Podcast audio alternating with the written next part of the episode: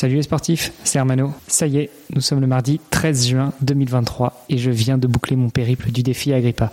Malgré tout, j'ai décidé de ne pas fermer la collecte tout de suite au profit de Imagine for Margot et une bouteille à la mer. Alors s'il vous plaît, aidez-nous. Allez tout de suite sur Internet, retrouvez la collecte et collaborez abonder à ce que nous avons déjà collecté et partager, partager, partager, partager, diffuser la bonne parole. Plus nous serons nombreux à agir, plus nous serons nombreux à collaborer, plus nous serons nombreux à collecter des fonds et plus la collecte sera importante. Alors je suis passé un peu vite sur ce qu'était le défi Agrippa, mais en quelques mots, le défi Agrippa, c'était un défi solitaire et solidaire au profit de Imagine for Margot et une bouteille à la mer. L'idée, c'était de parcourir plus de 60 km par jour sur 30 jours pour pouvoir boucler cette traversée de la France du nord au sud, soit plus de 1400 km en un mois. Je suis arrivé au bout, maintenant c'est à vous de jouer. Vous le savez, l'argent, c'est le nerf de la guerre. Et pour soutenir ces deux causes, au-delà de l'effort sportif que je médiatise, eh bien, il faut collecter des fonds. Et pour collecter des fonds, le plus simple, vous tapez Agrippa GoFundMe sur Google et vous trouverez la collecte que nous tentons de faire gonfler de jour en jour pour atteindre un objectif de 10 000 euros. Je sais pouvoir compter sur vous, mais en attendant, je vous laisse avec un nouvel épisode du podcast Deviens triathlète. Juste avant d'appuyer sur le bouton de ta montre et de démarrer ton entraînement avec un super podcast dans les oreilles, eh bien, je t'invite à aller faire un tour sur devenirtriathlète.com slash livre. Tu vas pouvoir découvrir le livre Devenir triathlète que l'on a rédigé à sept mains sous la direction d'Olivier de Scooter et dans lequel on t'explique comment devenir triathlète, comment progresser en triathlon et enfin comment performer en triathlon. Allez, on arrête de parler. C'est parti. Salut les sportifs, c'est Armano et comme toujours, je suis très heureux de vous recevoir sur le podcast Devenir triathlète. Aujourd'hui, on aurait presque pu faire un épisode en vidéo, mais on va rester sur le podcast en audio. Euh, pour m'accompagner, il y a évidemment Olivier de Scooter. Salut Olivier. Salut Armano, salut à tous. Et euh, notre invité, on en parlait en off, qui euh, m'a rappelé un petit peu de mes origines, puisque il n'enregistre pas depuis la France, la Belgique ou ou ailleurs où on a l'habitude d'avoir nos invités. Aujourd'hui, je veux parler de Florian Chabal. Salut. Salut Armano, salut Olivier, salut à tous. Écoute, je suis super content parce qu'on l'a dit en off, t'es en Sicile et moi je suis franco-sicilien, donc euh, ça me rappelle un petit peu mes origines, même si euh, je te le disais, euh, j'ai pas forcément visité beaucoup le pays, enfin la région. en tout cas, on aura certainement l'occasion d'en parler et puis puis on restera en contact. Tu m'enverras des petites photos de temps en temps, mais euh, en tout cas, l'objectif de notre épisode aujourd'hui, c'est de parler de toi. Donc, euh, euh, revenons à nos habitudes et en particulier le, la tradition que l'on a dans ce podcast, qui est de laisser la parole à notre invité les premières minutes pour qu'il nous dise tout sur lui. Donc, dis-nous tout. Qui est Florian Chabal? Eh bien, c'est une c'est une question toujours compliquée de parler de soi. Euh, Florian Chabal, c'est un cycliste raté, devenu euh, youtubeur par hasard après avoir tenté une carrière de journaliste, euh, un peu par hasard là aussi à la télé. Passionné évidemment de vélo, de sport outdoor en général, euh, de la vie en particulier et un petit peu de vidéo aussi. Et pour moi, c'est une première dans le podcast. Écoute, jusqu'à maintenant, c'est tout pareil sans les images. Sans les images et avec la technique du début euh, où on a un petit peu, on a un petit peu galéré, mais ça c'est normal, c'est, le temps de faire le, setup la première fois. Après tout, tout ira bien. Oui, oui, bah c'est comme tout, hein, du moment qu'il y a un peu de technique, que ce soit dans le vélo, dans la vidéo ou dans l'audio, et il faut, il faut le temps des réglages. Et il vaut mieux prendre le temps de faire des bons réglages. Après, en général, tout se passe mieux. Euh, c'est marrant parce que tu as dit deux fois raté dans la même phrase. Cycliste raté, journaliste raté euh, et, youtubeur euh, euh, par par hasard. Faut que tu reviennes avec nous euh, là-dessus. Bah oui, dans la vie, je pense que on apprend plus quand on rate les choses, on apprend de ses erreurs. Donc c'est pour ça certainement que je me suis appuyé sur ces ratages pour arriver à faire quelque chose de bien. Je pense que l'aventure YouTube avec Loïc sur GCN a été une belle réussite par opposition peut-être au reste. Bon après c'est évidemment aussi un petit peu d'autodérision. Évidemment que euh, j'ai eu une carrière même dans le vélo que euh, certains pourraient pourraient envier. J'étais coureur élite, j'ai eu la chance de représenter mon pays euh, dans les catégories jeunes en étant sélectionné plusieurs fois en équipe de France. voilà, j'ai fait de, belles choses dans le vélo, mais évidemment que par rapport aux grands champions, j'ai eu une petite carrière ratée un, poil quoi.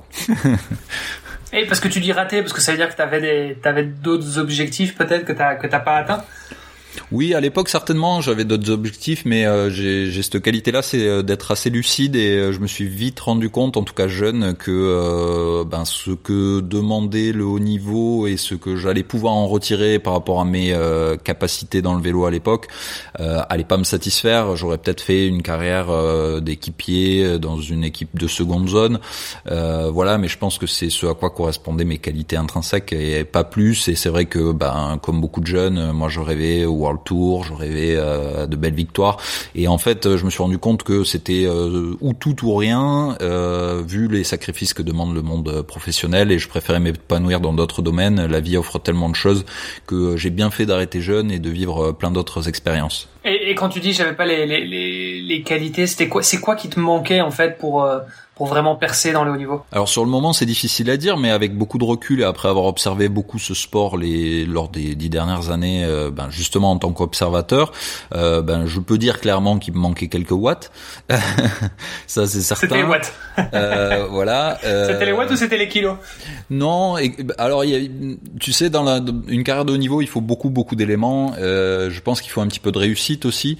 je pense avoir tout bien fait dans les catégories jeunes et puis après il aurait peut-être fallu que je me je me remette un peu en question. J'ai fait des choix de facilité quand je suis passé élite, rester dans un club euh, proche de la maison, etc. Alors que plus jeune, j'avais fait des choix difficiles en partant notamment dans une structure de niveau comme le Krebs de Toulouse. Euh, j'ai quitté papa maman, j'avais 14 ans.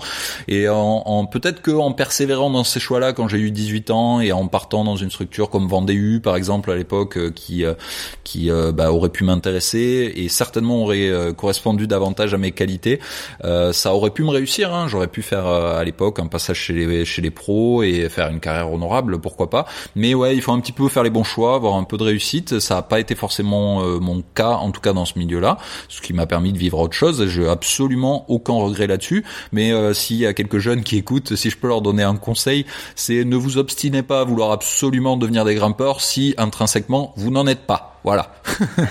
ok, c'était donc ça. Mais c'est quoi, c'est quoi toi ton profil euh, en tant que cycliste?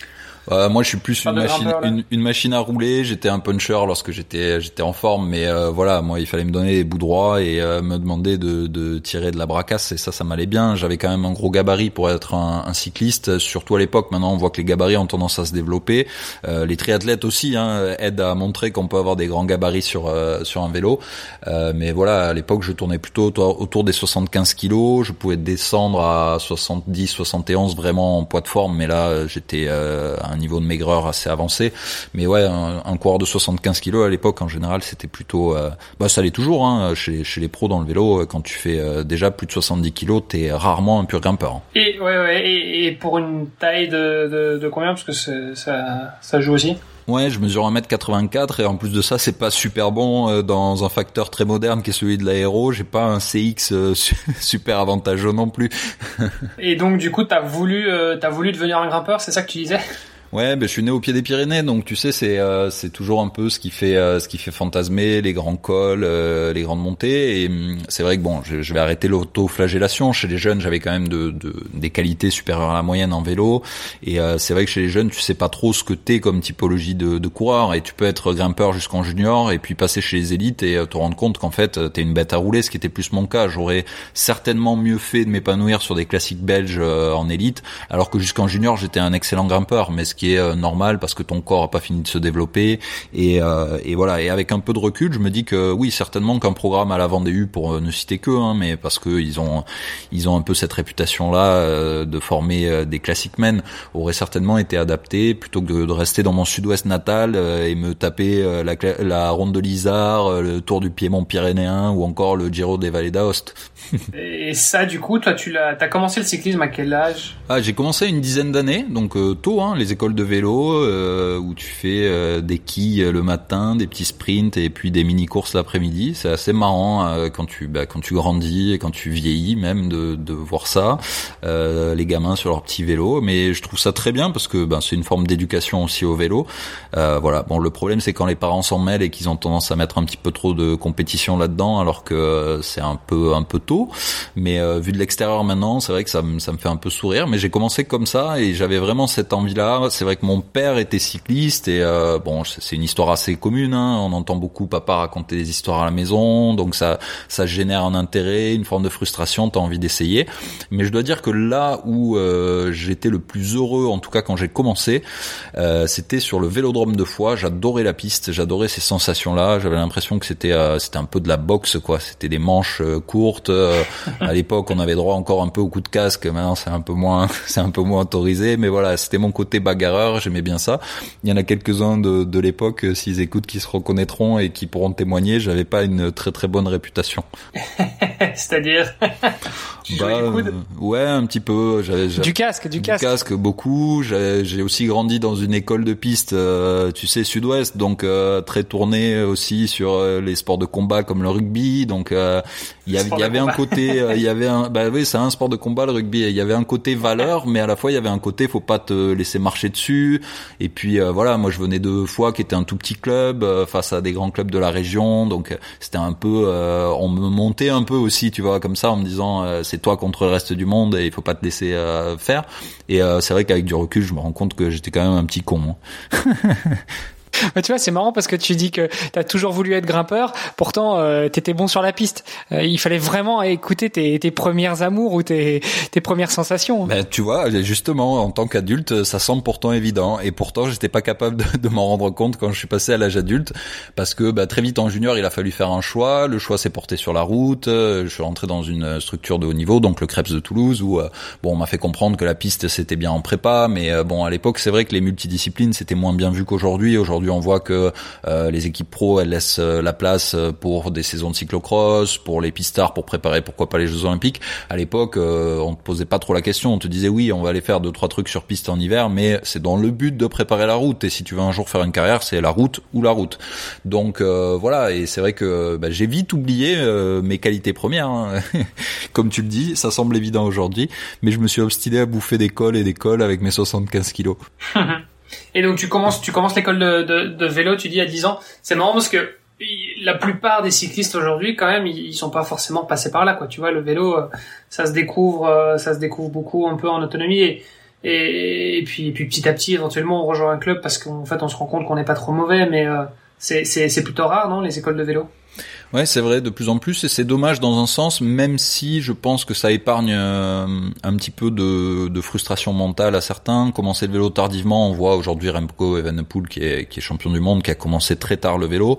On se rend compte aussi que c'est un sport tellement difficile, comme tous les sports euh, d'endurance, comme le triathlon, comme euh, comme bah, tous les autres dans cette catégorie. Il y a une forme de fraîcheur mentale hyper importante et euh, c'est vrai que moi j'ai arrêté très très jeune, j'ai arrêté, j'étais encore espoir, j'avais 21 ans à peine. Euh, et il y a beaucoup de monde qui me pose cette question, mais pourquoi avoir arrêté si tôt? Et je pense que une raison c'est le fait d'avoir commencé aussi très tôt. Et euh, si tu commences à 18, 19 ans ou euh, dans ces eaux-là, c'est sûr que tu as une forme de fraîcheur et aussi une forme d'insouciance de ce milieu qui fait que tu as envie de pousser davantage.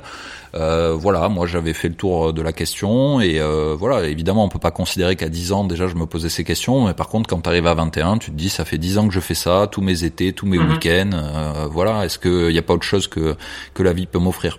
Et donc du coup c'est arrivé, tu dis à quoi, à 21 ans où t'as un petit peu, t'as lâché en tout cas le haut niveau? Ouais, on va dire que j'ai fait j'ai fait une année un peu all-in. J'avais la chance d'être dans une structure d'accès au niveau, comme je l'ai dit, et euh, j'avais la chance de pouvoir aménager mon temps euh, pour continuer à étudier en parallèle. Donc j'étais à l'université, je faisais un DUT à, l'université Paul Sabatier de, de, Toulouse, et on le faisait en trois ans au lieu de deux, ce qui nous permettait d'avoir euh, ben, du temps pour pour rouler. Donc ma dernière année de ces trois années-là, je me suis dit bon allez, on tente un peu le tout pour le tout. J'ai envie de voir ce que ça donne.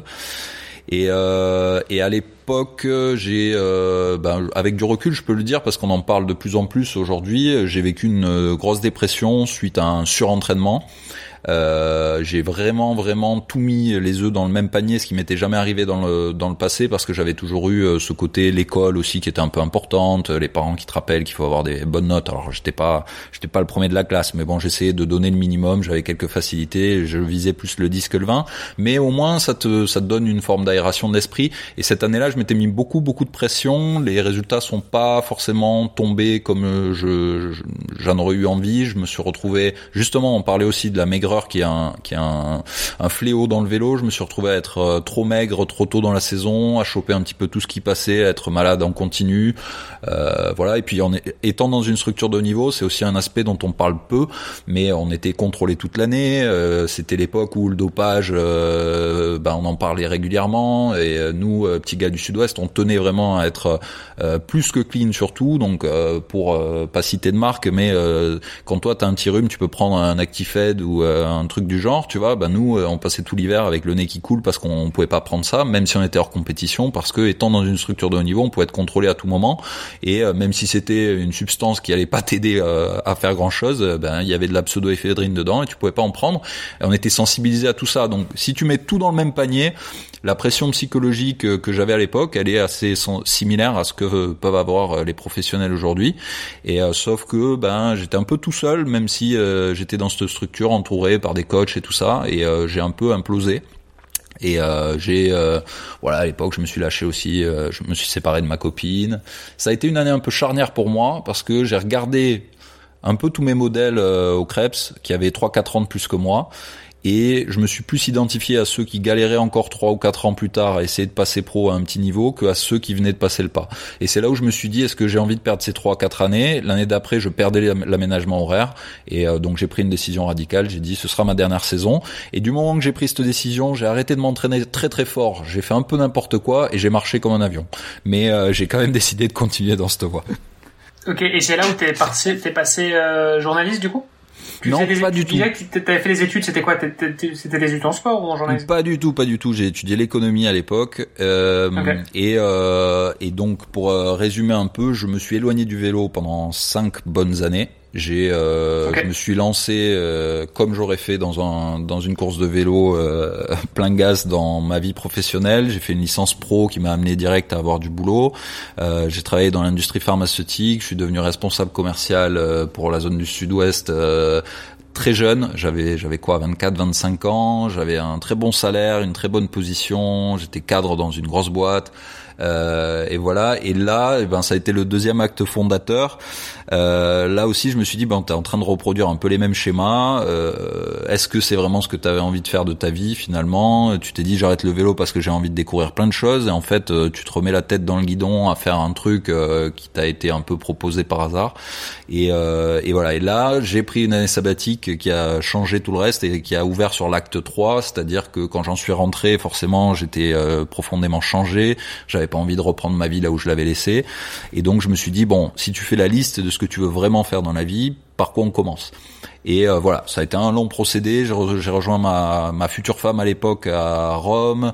Euh, j'ai vécu un peu là-bas. J'ai commencé à faire une école de cinéma. Je me suis retrouvé à faire le tour de France euh, pour euh, pour un sponsor à l'époque en faisant un journal sur Facebook.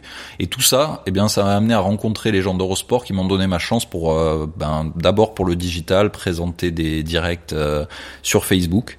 Et c'est là où je disais que que ce soit dans la vie ou dans le monde du sport de niveau, faut des fois avoir un peu de réussite et un peu de chance il faut le dire, même si on, préfère le mot réussite quand on est sportif, parce qu'on essaie de faire en sorte que, que ce soit à toi de la provoquer cette chance. Euh, ben la, même année où je crée ce vidéo journal euh, sur Facebook, Facebook lance les directs sur Facebook, une fonctionnalité de boomer aujourd'hui, mais euh, qui à l'époque était innovante.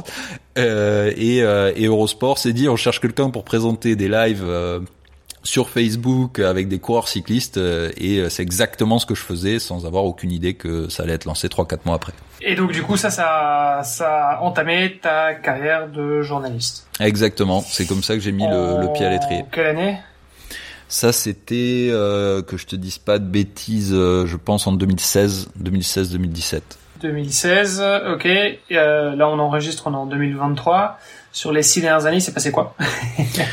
Bah, sur les six dernières années, on peut couper la poire en deux. J'ai fait trois ans comme euh, journaliste euh, vélo pour Eurosport International. Donc j'étais au début dans côté digital, donc surtout sur les réseaux sociaux, mais ça n'a pas duré longtemps. M'a vite donné ma chance à la télé. J'ai euh, du coup été reporter sur les grands tours. C'est moi qui posais les questions en multilangue au départ et aux arrivées des, des trois grands tours. Euh, j'étais un peu moins visible auprès du public français ou francophone parce que je travaillais pour l'équipe internationale. Donc le but c'était de créer des interviews un peu pour toutes les chaînes et pas que pour la France, puisque Eurosport c'est une chaîne pan-européenne. Et euh, c'était l'essentiel de, de, de, mon métier pour eux. Mais à côté de ça, j'ai fait pas mal de choses. J'ai travaillé en régie. Euh, j'ai eu la chance aussi, euh, qu'on me donne la responsabilité de gérer des longs formats. j'ai réalisé un documentaire long format sur Peter Sagan et sur sur Boransgre à l'époque aussi. Donc j'ai touché un peu à tout en télé en trois ans, ce qui est très peu. Je me rends compte maintenant aussi de la chance que j'ai eue qu'on me fasse confiance à ce point. Et Discovery ayant racheté Eurosport et quelques mois plus tard euh, les chaînes YouTube GCN eh bien, il y a eu cette proximité qui s'est créée. On m'a présenté les gens de, de GCN et euh, c'était durant un Giro d'ailleurs. On a discuté du fait qu'ils cherchaient des gens de confiance pour euh, créer la chaîne francophone. Et puis, bah, tout s'est fait assez rapidement. Et en fin 2000, donc c'était le Giro 2019 et fin 2019, on a décidé de lancer la, la chaîne. Donc à l'époque, mon boulot était de créer l'équipe et d'aller chercher un deuxième présentateur. Et euh, on a réussi à boucler tout ça juste euh, avant que le Covid euh, ne démarre. Et donc on a eu un peu de retard au lancement, mais on a quand même réussi à lancer courant 2020 en plein Covid.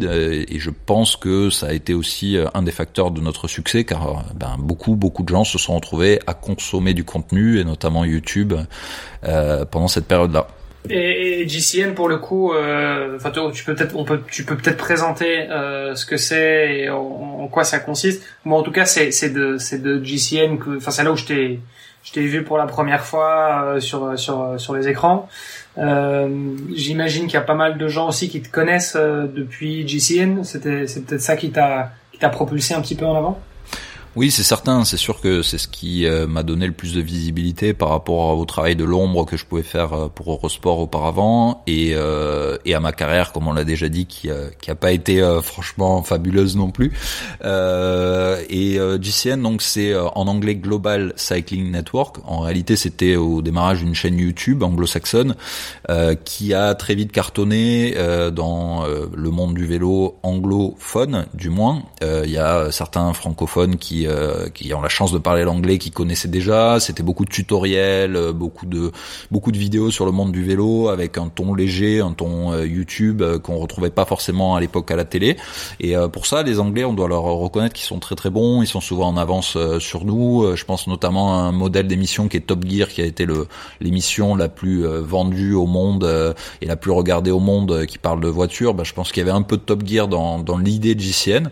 Et, euh, et, voilà. Donc, euh, quand euh, ce, cette entreprise, puisque c'est devenu une entreprise, a été rachetée par Discovery, eux avaient vu ce potentiel-là de développer les chaînes à l'international, et ils ont développé des chaînes dans les différentes langues les plus importantes, on va dire, du marché du vélo, donc ben, l'allemand, le français, l'italien, l'espagnol, et même le japonais.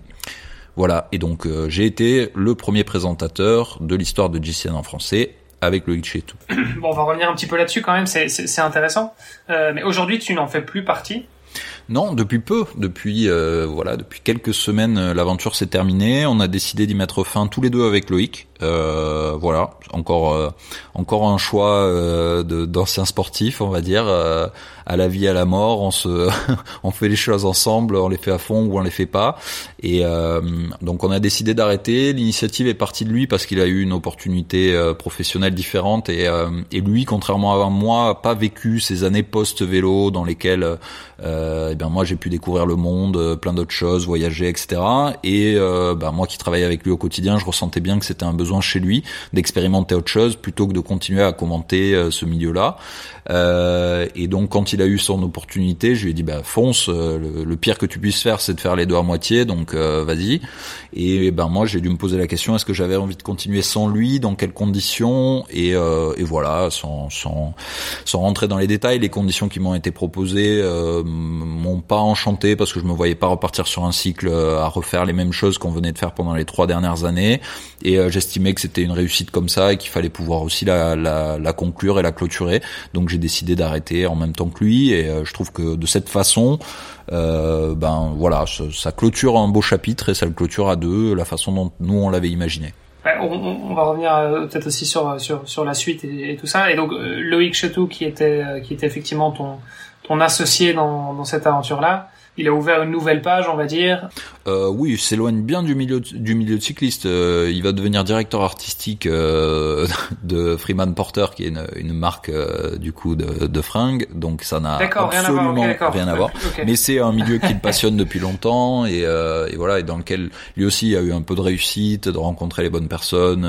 voilà, c'est un peu le, le résumé de la vie et euh, des gens qui ont eu envie de lui faire confiance pour euh, se lancer là-dedans et, euh, et, je suis certain qu'en mettant les bons ingrédients qu'il connaît par cœur ça va ça va le faire d'accord donc j'avais pas du tout j'avais pas du tout suivi ça effectivement. Mais lui avait aussi un passé dans le dans le, dans le vélo du coup en tant que, en oui oui lui, a été donc c'est moi qui ai été le chercher pour créer cette équipe là on m'avait donné un peu ben, les mains libres pour pour trouver mon binôme. Et Loïc venait d'arrêter. Il avait passé six ans chez Cofidis chez les professionnels.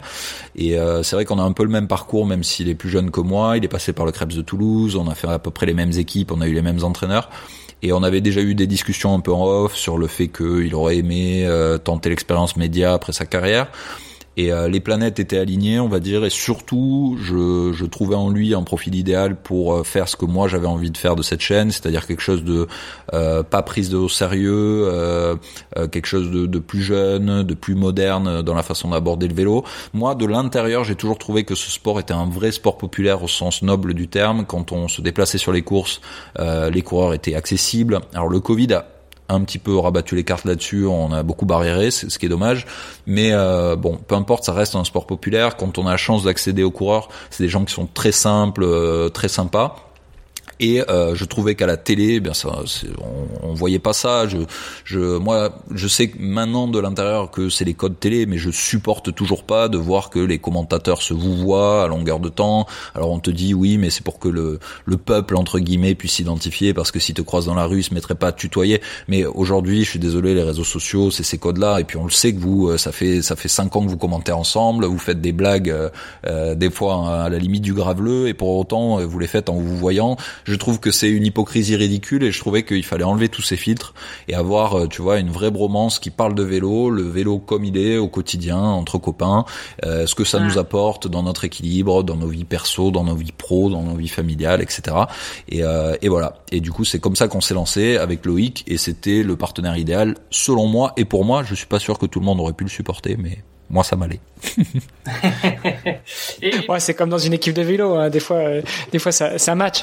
Ouais, c'est ça, c'est exactement pareil. Hein. On a chacun nos partenaires de sortie. Et voilà, il y, en a qui euh, qui supporteraient pas les miens et inversement, tu vois, il y en a qui aiment bien avoir quelqu'un qui parle beaucoup, d'autres euh, qui aiment bien celui qui prend des relais sans dire un mot. Donc voilà, chacun, chacun ses affinités. Et, et, pourtant, et tu disais justement que le, le cyclisme pour toi c'était un sport populaire à, à la base, enfin historiquement, c'était un sport hyper populaire. Hein je veux dire si on il y a il y a il y a il y a quoi il y a enfin il y a 50 ans hein mais je veux dire euh, bah ça l'est toujours ça l'est euh, toujours. Il faut pas il faut pas dire ça ça l'est toujours dans le sens où euh, tu vois bah, le, le, vélo c'est quand même l'un des rares sports où il peut limite passer depuis la fenêtre de ta cuisine tu vas passer le meilleur du, le meilleur coureur au monde. Il te suffit d'ouvrir la fenêtre.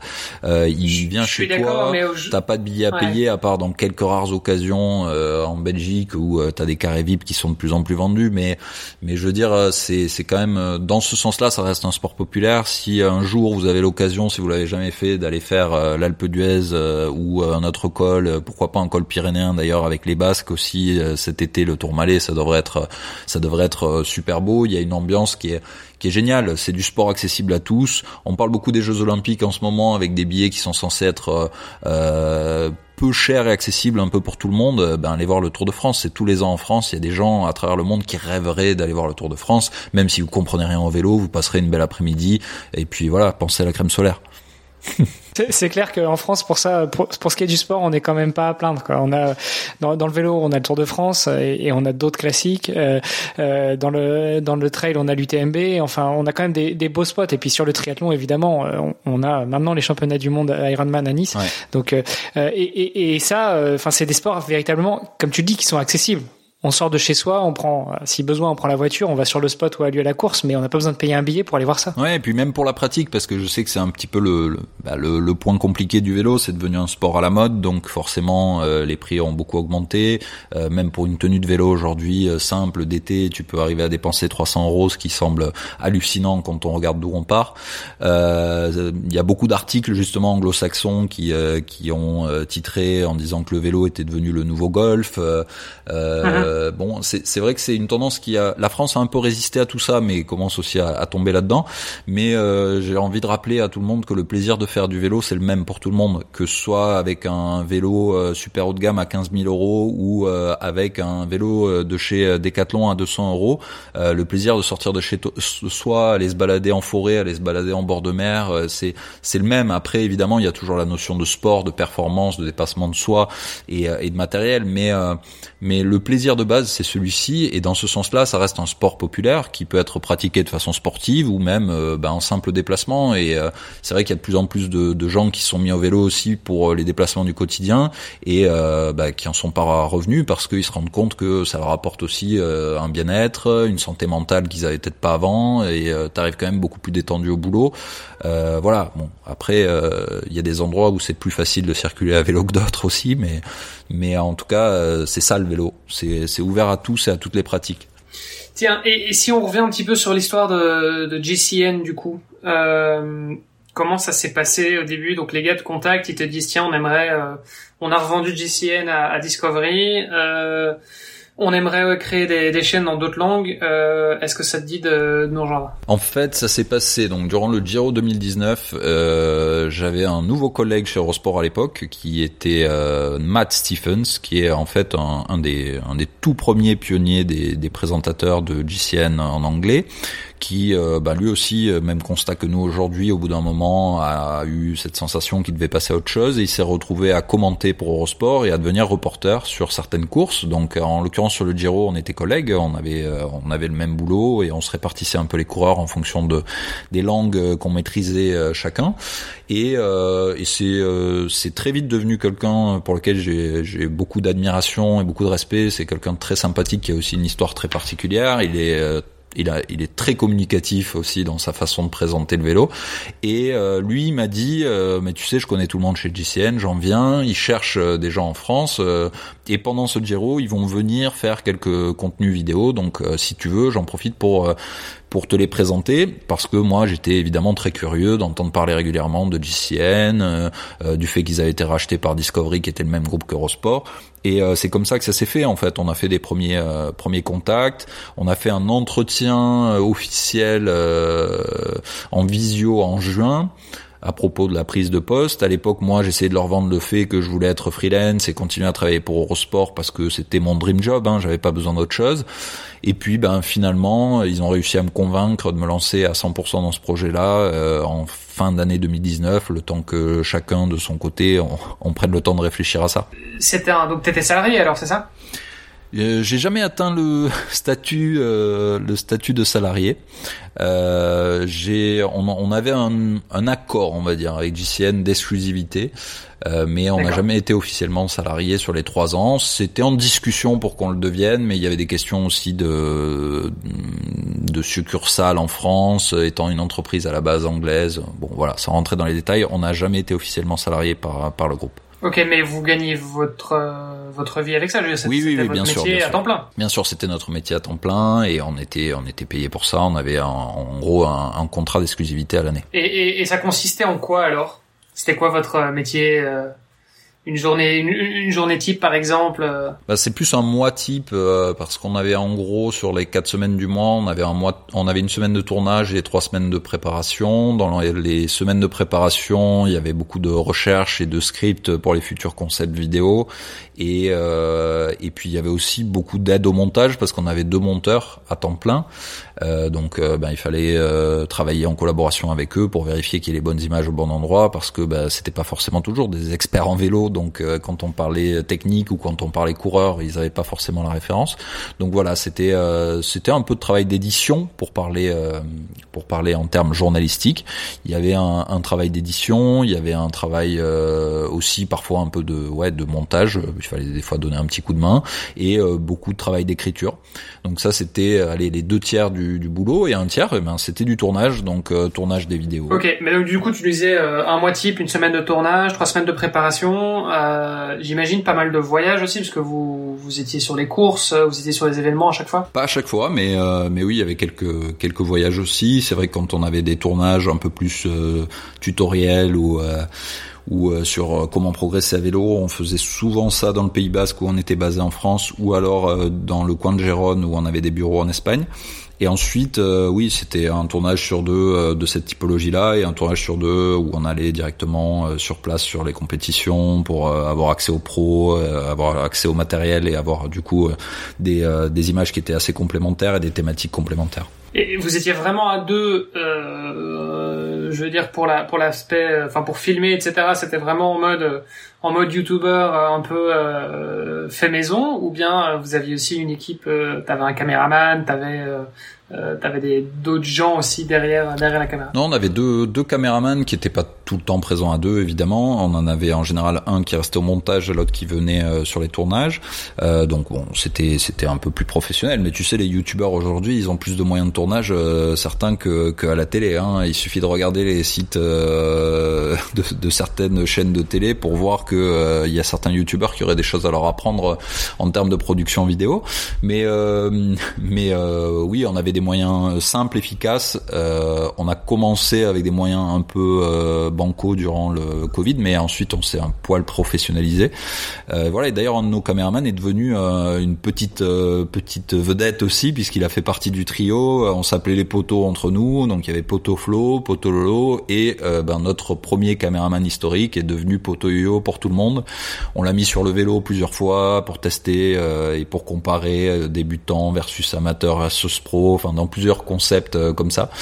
Et, euh, et, voilà. Donc euh, oui, on avait une petite équipe. à la fin, on était cinq personnes dédiées qu'à la chaîne française. Donc les deux filmmakers, les deux présentateurs et Marie, notre community manager. Ok, d'accord. Donc c'est cinq, cinq personnes à temps plein, quoi. Ouais, ouais. Et, et, et c'est quoi le, c'est quoi la fréquence? Enfin, vous aviez, j'imagine, des, des, des, objectifs où vous faisiez. C'était que la vidéo déjà? Euh, c'était que de la vidéo et on avait à la fin on tournait à 5 vidéos semaine donc euh, ben, c'est une vidéo une vidéo par jour ouvrable en gros. Bon c'était en termes de tournage euh, c'était pas forcément comme ça que ça se passait vous en doutez.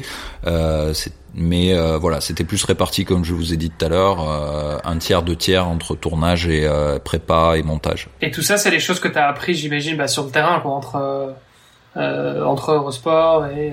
Alors moi j'avais cette particularité d'avoir fait une école de cinéma, donc euh, la production vidéo. Et ah t'as aussi fait une école de cinéma. Et la, ouais, dans mon passage à Rome, quand j'ai, tu, tu sais, dans ma dans ma dans ma to-do list de ce que je voulais faire dans le dans le même temps où euh, où j'ai commencé à fréquenter Eurosport, en fait j'ai fait une école de cinéma en Italie à Rome.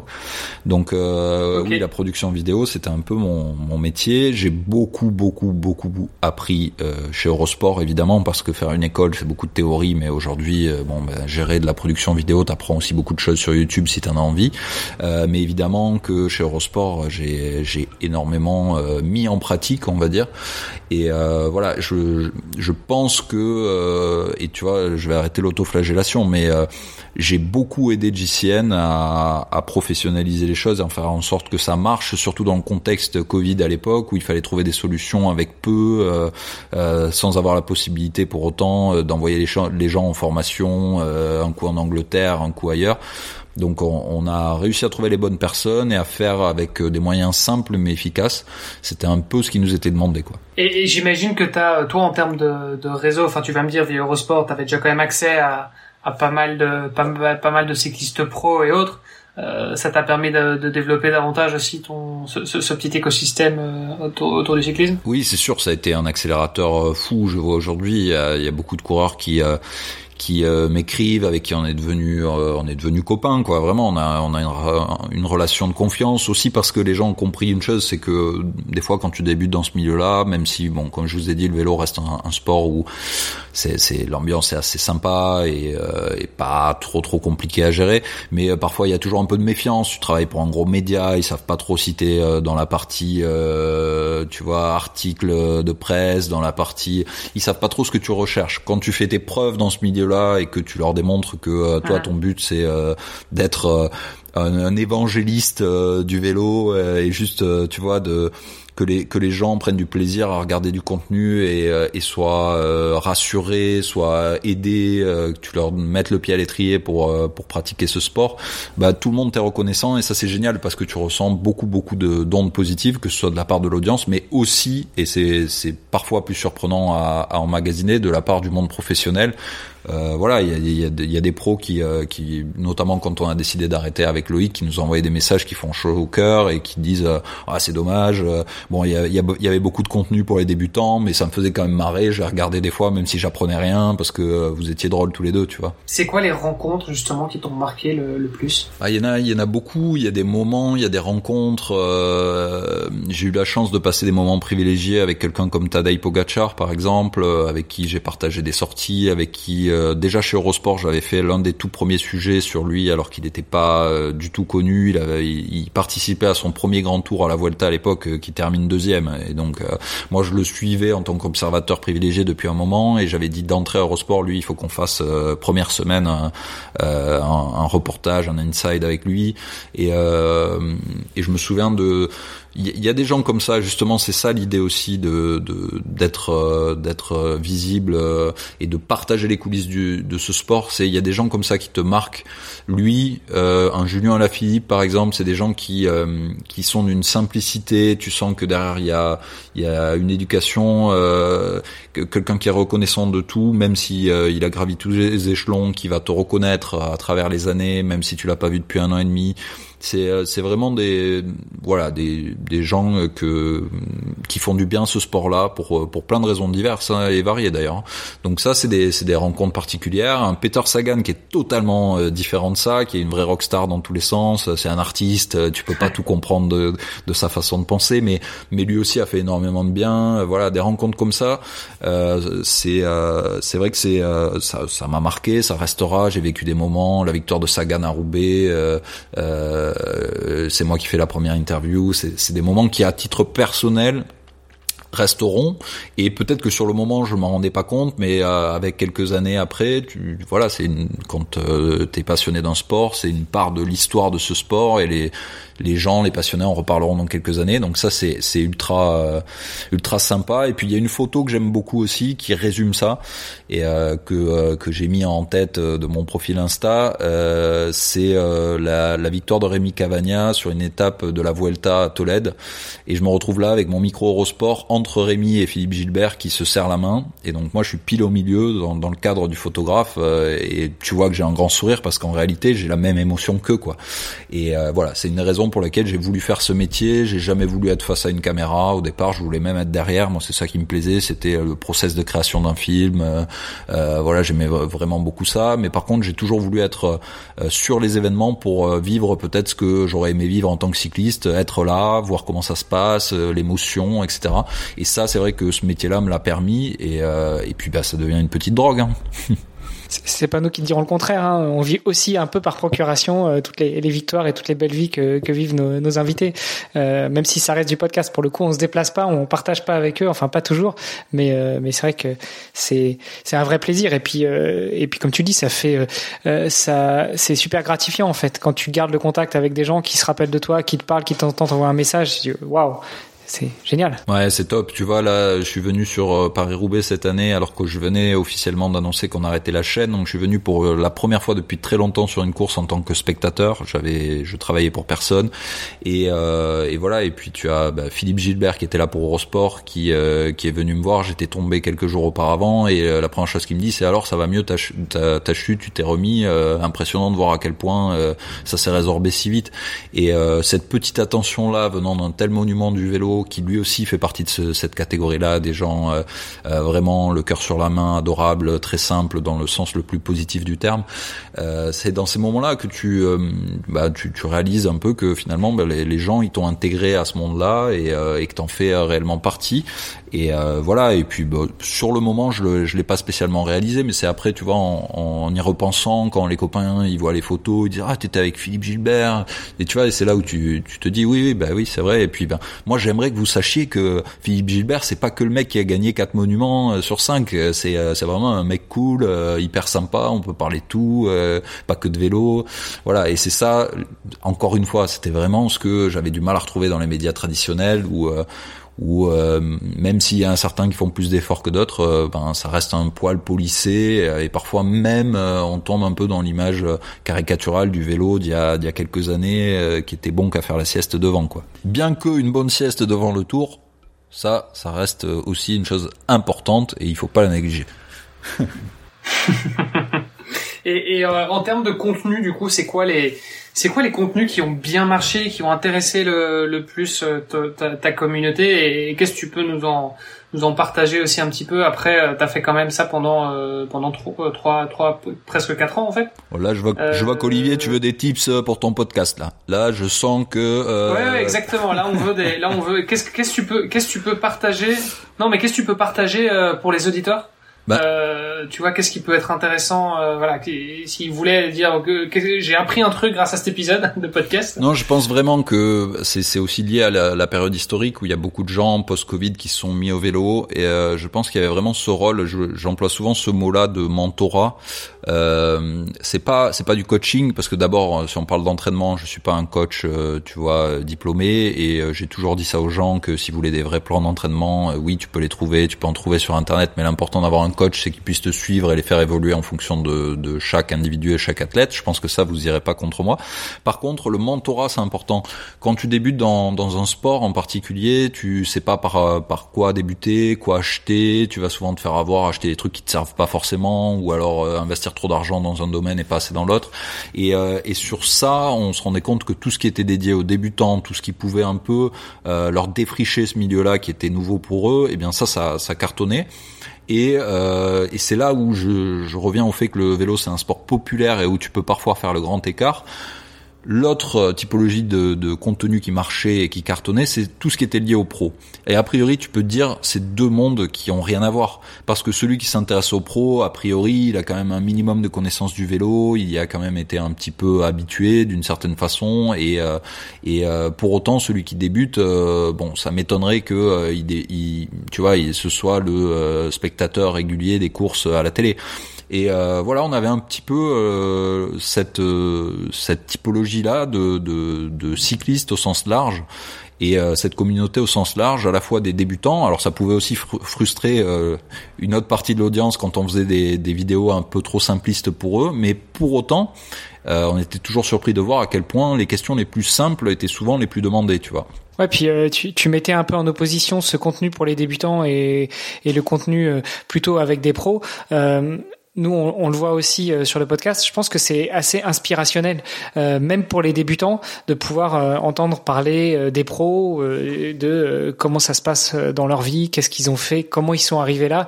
alors, pas, dans l'idée qu'un amateur qui se met à faire du vélo à 25, 30, 40 ans, il va devenir pro un jour, mais plutôt véritablement s'inspirer de, ça, de cette image, et puis et puis ériger ce, pro au rang de, mentor ou de, conseil de sage. Ouais, bien sûr, bien sûr sachant que les pros sont pas toujours de bons mentors, ça c'est important de le dire aussi. Ils ont énormément de choses à raconter, euh, énormément de choses d'ailleurs que moi j'aurais pas à raconter euh, parce que j'ai pas vécu les mêmes choses qu'eux. Mais euh, mais souvent, ben, on partage pas la même vie et ils ont pas les mêmes contraintes et, et ils sont très très loin du besoin du cycliste ou du triathlète moyen. mais mm. comme tu dis, c'est en effet inspirationnel, mais ça peut parfois l'être de, de la mauvaise façon aussi. surtout auprès des jeunes, on avait beaucoup de jeunes, tu vois. Là, on parle plus de l'aspect sportif. Euh, qui avait tendance à mettre un peu la charrue avant les bœufs. Je dis ça par rapport aux commentaires qu'on pouvait recevoir par moment. C'est vrai qu'on vit aussi une période historique de notre sport où ben, les pros sont de plus en plus jeunes, ils sont de plus en plus euh, tôt euh, à la pointe euh, de l'entraînement, de la nutrition, etc. Je pense que des chaînes comme la nôtre et comme la vôtre aussi contribuent à ça parce que ben on a un partage des connaissances qui est beaucoup plus facilité qu'à mon époque, hein, où tu avais un entraîneur, tu te fiais à ce qu'il te disait, point barre. Aujourd'hui, tu peux un peu comparer les approches, tu peux évidemment avoir accès à énormément de, contenu scientifique bah, plus jeune, donc forcément ben, la préparation est meilleure et les résultats euh, ben, se font ressentir. Hein. Les jeunes euh, coureurs pro sont de suite au niveau, mais euh, c'est dur pour une autre partie des cyclistes qui vont commencer le vélo à 16-17 ans, un petit peu comme ça à l'arrache, sans ayant regardé trois vidéos YouTube peut-être, tu vois, et qui vont se retrouver face à des mecs qui dans un an seront en World Tour, quoi. Et euh, bon, on sait que c'est de plus en plus difficile d'organiser aussi des courses. Il y en a de moins en moins, donc les niveaux sont aussi euh, de, de plus en plus mixés tous ensemble. Et euh, sur l'aspect sportif, euh, ça peut être un peu décourageant aussi, alors que ben, le vélo, c'est quand même l'un des sports où tu peux avoir la plus grosse progression dans tous les sens d'ailleurs, euh, dans le bon comme dans le mauvais, euh, de tes performances en très peu de temps, surtout si tu pars de loin. Euh, j'ai donné cet exemple récemment sur mes réseaux, je suis tombé, donc j'ai eu 15 jours d'arrêt. J'avais fait un gros tour d'ailleurs avec mes potes d'entraînement qui sont des triathlètes autour de l'Etna, 170 km euh, avec 2000 de D+, 250 euh, watts normalisés, euh, donc voilà, bien engagé, en tout cas pour moi et pour mes capacités d'aujourd'hui, et je commençais vraiment à me sentir très très bien. 120 pulses de moyenne, quatre semaines après, donc au milieu de deux semaines de stop, je fais le même tour avec l'équipe AG2R Citroën qui était en stage sur l'Etna et j'ai fait 150 pulses de moyenne, j'ai mis une semaine à récupérer. Eh ben ça c'est l'exemple du vélo, il y a des jeunes qui peuvent être totalement découragés alors qu'en réalité en 4 semaines tu peux être euh, totalement un autre athlète. Alors imagine en 4 mois, imagine en 4 ans. Mais euh, voilà, il faut pas s'en dégoûter, il faut faire attention à pas tout prendre au pied de la lettre quand on écoute un pro euh, qui lui a 10 ans de parcours, 15 ans, 20 ans euh, derrière. je suis entièrement d'accord avec toi, c'est quelque chose sur lequel on revient souvent hein, sur le podcast, c'est que si t'es si triathlète amateur, ça sert à rien de te comparer au pro parce que par définition le pro bah il en fait il vit de ça donc du coup il a le temps il a pas forcément un autre boulot à côté il a pas forcément le même le même mode de vie, etc. Donc euh, donc en fait, euh, tu peux pas forcément répliquer euh, ce que font les pros pour toi dans ta vie pro si t'es amateur, parce que dans ta vie perso, pardon. Ouais, et puis si t'es amateur, parce qu'effectivement ça fonctionne pas quoi. Ouais, je suis d'accord avec toi, Olivier. Et puis il y a un phénomène aussi que moi j'ai pu observer. Je sais pas si vous serez d'accord avec ça, c'est qu'on parle beaucoup de cycles d'entraînement aujourd'hui et les gens ont l'impression que s'ils font les mêmes cycles d'entraînement qu'un pro, ils vont arriver au même résultat. Mais on en, on en oublie ce que moi j'appellerais les macro cycles. C'est aujourd'hui on parle de cycles de trois mois, de cycles de trois semaines, de cycles de six mois, allez admettons, mais euh, on en oublie les cycles de trois ans, de six ans. Euh, voilà, il faut faut souvenir du passif. Euh, je vais me risquer à dire un peu neuromusculaire aussi du sportif et quelqu'un qui a 15 ans de vélo dans les pattes, ben je suis désolé de le dire, mais il aura pas besoin du même cycle de, de base d'entraînement d'endurance l'hiver prochain que celui qui a débuté l'année dernière. Et voilà, on a tous un parcours un peu différent et, et c'est important de s'en souvenir et, et d'en être conscient lorsqu'on s'entraîne euh, et d'avoir des ambitions qui sont liées à ça aussi, quoi. Ouais, et ça c'est quelque chose qui est très rarement euh, pris en compte par les coachs. C'est-à-dire que si t'es triathlète euh, ou cycliste amateur, tu vas voir un coach, tu lui dis en général c'est bah j'ai un objectif, j'aimerais faire telle course dans trois mois, six mois, un an tout au plus, rarement rarement beaucoup plus long. et donc en fait bah voilà on va te préparer en pour arriver de, de la situation actuelle aujourd'hui jusqu'au jour de ta course euh, avec quelques quelques échelons euh, intermédiaires, mais rarement on va se dire bon bah voilà en fait où est-ce que tu as envie d'être dans trois ans, dans cinq ans euh, au niveau sportif, même si c'est euh, même si c'est en tant qu'amateur. Et ça, je pense que c'est peut-être un peu dommage de pas avoir cette cette vue aussi aussi long terme. Je suis d'accord. Pour moi, le travail d'un coach, il commence à partir de la deuxième année déjà. La première année, euh, la seule chose qu'il va faire, c'est appliquer un plan d'entraînement stéréotypé. De toute façon, il peut pas faire autre chose. Alors après, on peut débattre euh, sur le fait que tel, coach applique telle méthode versus euh, telle autre. Euh, certainement qu'il y en a qui ont les meilleures méthodes, mais une méthode, elle peut être appropriée à une personne et pas à l'autre déjà. Et c'est pour ça que je dis toujours, un coach, son travail il commence la deuxième année parce que si c'est un bon coach, il va prendre ce qui a fonctionné pour pour toi dans la première année, il va savoir le réappliquer l'année suivante, voire même le développer et aller plus loin dans, dans ça. Ensuite, il y a des approches différentes. Euh, il y, a, y, a, ceux qui vont te faire travailler tes points forts, ceux qui vont te faire travailler tes points faibles. Ça, c'est autre chose. Mais euh, dans tous les cas, un coach qui ne s'adapterait pas, pour moi, c'est pas un coach. Si tu dois euh, juste suivre un plan d'entraînement, t'as pas besoin de lui, quoi. Hum. Et c'est pour ça que c'est, les, bon, forcément, les coachs ont tendance à le dire, ils prêchent pour pour leur chapelle, mais euh, en général, ils disent qu'il vaut mieux euh, faire un accompagnement de plusieurs années pour justement, comme tu dis, euh, euh, pouvoir s'adapter et vraiment et en fait connaître l'athlète et savoir qu'est-ce qui marche pour lui parce qu'encore une fois, chacun chacun va réagir différemment en fonction de la performance. C'est ça qui est pas mal aussi avec un coach qui te suit depuis quelques années, c'est que bah, il pourra faire des choses que, qu'un nouveau coach pourra pas. Et en même temps, c'est vrai que parfois c'est intéressant aussi de, de, changer pour pouvoir aller voir autre chose. On le voit beaucoup chez les pros. Euh, qui disent bah voilà moi ça faisait euh, ça faisait cinq ans que j'étais avec le même coach bah, je sentais que j'étais un peu à un plateau je je, je, je pouvais plus trop progresser euh, et donc du coup bah j'ai décidé de changer de coach justement pour aller voir quelque chose d'autre Ouais, bien sûr. Et, et, peut-être débloquer des, des, petits gains euh, marginaux, quoi. Bien sûr, mais là, bon, là, on touche aussi à un aspect qui peut parfois être un peu psychologique. Hein, faut pas se le cacher. Et on touche aussi à un aspect. On, on revient à ce qu'on disait tout à l'heure, c'est que t'as euh, je, je, prends dans le monde du vélo, je prenais souvent l'exemple de Christophe Laporte. Il y en a certains qui ont dit ouais c'est pas normal, il s'est mis à marcher du jour au lendemain quand il est passé à la Jumbo Visma. Euh, ben, déjà les gens qui regardent un peu le vélo et qui le suivent depuis longtemps euh, devraient euh, comprendre que c'est pas le cas parce qu'il avait déjà de très bons résultats auparavant. Mais euh, mais pour avoir pas mal parlé avec lui et je vais vraiment simplifier le contenu de certaines discussions, mais en gros en dehors du niveau de professionnalisme qu'il a trouvé dans cette équipe où tout est fait vraiment pour la performance, que ce soit d'un point de vue euh, physique ou même psychologique, on les met dans les meilleures conditions. En gros, il m'a dit, euh, bah ouais, tu, tu, en gros, je me suis mis à rouler à bloc tout le temps, tout le temps, tout le temps. Euh, c'est vraiment très simplifié, hein, ce que je vous dis, mais mais ça, encore une fois, si tu dis ça à un jeune aujourd'hui qui est chez les juniors et qui va se mettre à rouler à bloc tout le temps, tout le temps, tout le temps, alors qu'il a commencé il y a un an, bah chez lui, ça marchera pas ça marchera certainement pas et ça risque au contraire d'avoir l'effet contraire. Mais si on en revient sur la, la macro-vision de la carrière de Christophe Laporte, ça fait euh, quoi dix ans qu'il est sportif de haut niveau, il a énormément de bases, tu vois, en tant que cycliste et il peut se permettre aujourd'hui euh, d'envoyer des gros watts euh, quasiment tout le temps à l'entraînement. Ça reste un sport qui est qui est porté, contrairement à la course à pied, il y a peu de risque de blessure et du moment qu'il prend les bons temps de récupération, évidemment qu'il va l'assimiler et que pour lui ça va être bénéfique, tu vois. Mais c'est pas applicable à tout le monde et encore moins à quelqu'un qui débuterait, euh, qui pourrait se retrouver à avoir euh, bah, au bout d'un mois une tendinite, euh, au bout de deux être en surentraînement, enfin voilà. Et, pour revenir justement sur le sur, sur cet aspect contenu, toi c'est ce serait quoi, je sais pas, tes, tes, tes trois gros apprentissages euh, que t'as que t'as que t'as enfin via GCN justement, c'est c'est quoi les, les, les trois gros trucs que t'as appris? Tu partager bah, J'ai vraiment appris à comprendre l'audience, à comprendre le, les, les, besoins des gens, mais en réalité, je pense que chacun, au fond de nous, on, on peut le comprendre. Il suffit de se poser les questions qu'on s'est posées à, à à chaque phase de notre pratique euh, et de notre développement en tant qu'athlète ou en tant que sportif du dimanche ou en tant que sportif tout court. Euh, voilà, je te, je te redis, pour moi, tu commences de débutant où tu as vraiment besoin de ce côté mentor, où euh, tu as besoin de quelqu'un, je vais prendre un autre exemple, je viens d'acheter un appart, je sais pas faire de placo, ben voilà, je suis content d'avoir des copains qui en ont déjà fait parce que euh, bah, du coup, j'ai envie d'apprendre j'ai envie de voir, mais avant de te lancer, tu sais pas quoi acheter, par quoi commencer. Et une fois qu'on te donne le béaba un peu, ben finalement ça peut être une nouvelle passion et on se retrouve dans deux ans, peut-être que je serai en train de faire euh, du bricolage tous les dimanches chez moi.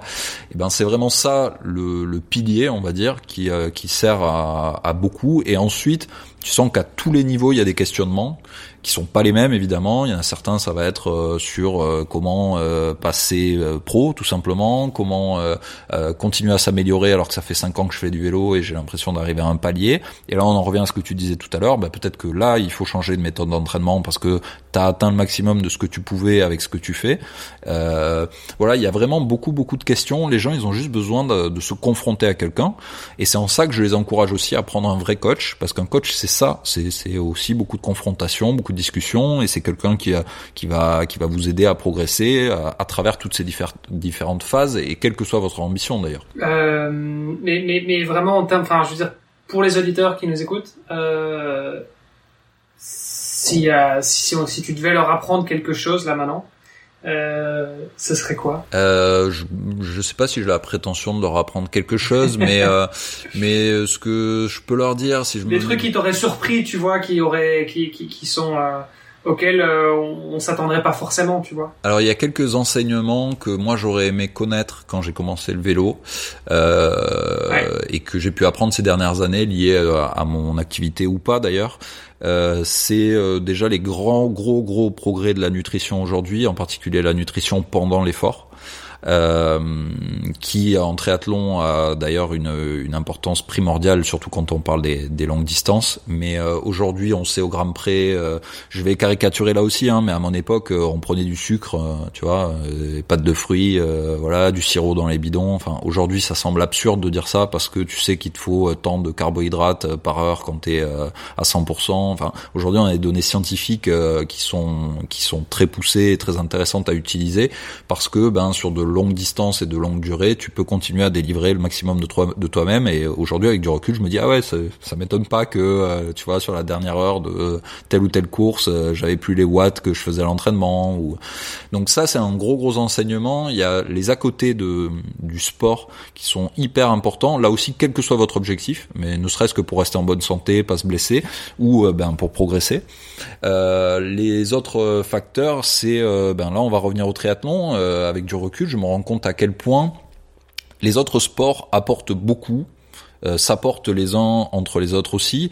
Euh, la notion d'athlète au sens complet, elle est importante. Euh, c'est vrai que là aussi, quand moi j'étais sportif de haut niveau dans le vélo, j'avais tendance, on faisait de la préparation physique générale, mais on le faisait un peu à reculons. On allait nager comme ça trois quatre fois l'hiver. On faisait de la muscu, ouais, on était content. On prenait une taille de tour de bras qu'on avait perdu aussitôt, mais euh, ça, c'était beaucoup beaucoup moins poussé, beaucoup moins euh, intellectualisé que ça l'est aujourd'hui. Et euh, bah, pour m'entraîner beaucoup avec les triathlètes, je me rends compte de ce que ça peut t'apporter, dans une certaine mesure aussi, parce que ça, si t'en fais trop, à l'inverse, tu peux perdre dans un ou l'autre des domaines.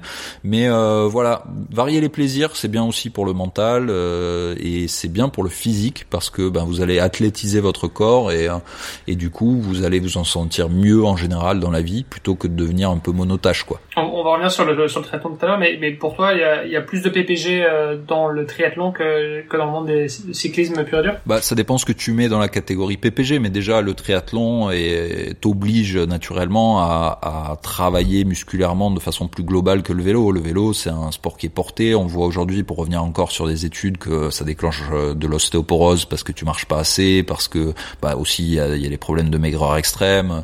Voilà, c'est pas, le Là, on parle vraiment de haut niveau. Hein. Je, si vous allez faire du vélo le dimanche, vous en faites pas, vous allez pas devenir malade. Mais en- dans le très haut niveau, euh, évidemment, comme toute chose faite à l'excès, il y a aussi des problématiques. Et, euh, et au contraire, je pense que le triathlon, en ça, apporte une complémentarité où tu vas travailler aussi le haut du corps, où tu, tu vois, moi je me souviens de l'époque euh, cycliste élite. euh, bon ben voilà, je pouvais pas aller faire les boutiques avec euh, avec ma compagne de l'époque. C'était impossible. Tu peux pas marcher. Euh, t'es t'es bien que quand t'es allongé ou quand t'es sur ton vélo, quoi. Tu peux te taper des 5 des 6 heures de, vélo à des intensités folles. Par contre, euh, si on te demande de faire 3 km à pied, euh, c'était un supplice. Et, euh, Et pourquoi? Bah, c'est physiologique aussi. Ben, on en revient à, ça. Alors là, je veux pas rentrer dans les compétences qui sont pas les miennes et faire des analyses douteuses, hein, mais euh, mais c'est vrai que récemment, il y a des pas mal d'études qui sont sorties sur cette histoire de l'ostéo- l'ostéoporose du cycliste. Mais euh, apparemment, tu bah, déjà quand tu t'habitues à marcher, tu déclenches aussi euh, une forme de stimulation, tu vois, de, de régénération osseuse que les cyclistes font pas assez visiblement. Puis il y a aussi euh, évidemment le facteur de, de l'extrême maigreur qui euh, qui vient pas aider. Euh, mais à l'inverse, quand t'es bah, quand t'es cycliste, tu travailles musculairement avec tes jambes, c'est certain, mais de façon très différente euh, qu'un marathonien ou qu'un marcheur à pied. Et euh, forcément, bah, t'as tout le temps mal aux pattes. Ça, c'est le, le syndrome du cycliste. T'as tout le temps mal aux pattes. Et c'est vrai qu'en voyant mes potes triathlètes, ils ont moins ce phénomène. Pourquoi? Bah Parce qu'ils équilibrent aussi leur activité. Et euh, voilà, ils vont nager, ils vont courir, et donc forcément, bah, quand t'es habitué à courir, t'es habitué à marcher. Donc, euh, si s'ils avaient du mal à marcher, euh, ce serait embêtant pour eux. Et ça, je m'en rends compte, tu vois, avec du recul. Et, euh, et je pense que même pour un athlète qui prioriserait que la discipline du vélo aujourd'hui, et, ils le font de plus en plus, euh, c'est bien de d'avoir d'autres disciplines à côté. On a vu certains, euh, Wout van Aert qui allait se faire des footings en début de saison après les courses. Enfin, on, en voit certains qui euh, qui se mettent à faire à faire d'autres disciplines. Alors peut-être pas de façon aussi exagérée, mais mais voilà. En tout cas, la, la PPG c'est devenu toute l'année pour pour les sportifs de haut niveau et pour les cyclistes. Euh, ce qui n'était pas trop le cas à mon époque. Et moi, j'encourage euh, tout le monde à avoir une vision euh, de, globale de la préparation et athlétique, dans le sens premier de l'athlétisation du corps. Le corps, c'est pas que les jambes. Et, et, voilà, sans, je parle pas de bodybuilding, hein, je parle juste de se sentir bien dans son corps et voilà, être autant capable de mettre des gros watts sur un vélo que ben, de porter les courses jusqu'à la maison. Euh, voilà, on a tous ça en tête, ou peut-être pas tous, mais les, les passionnés comme moi de vélo. Euh, euh, pour de mauvaises raisons aussi. Un, coureur comme Rasmussen euh, qui a été rattrapé par la patrouille à l'époque, mais enfin lui, euh, franchement.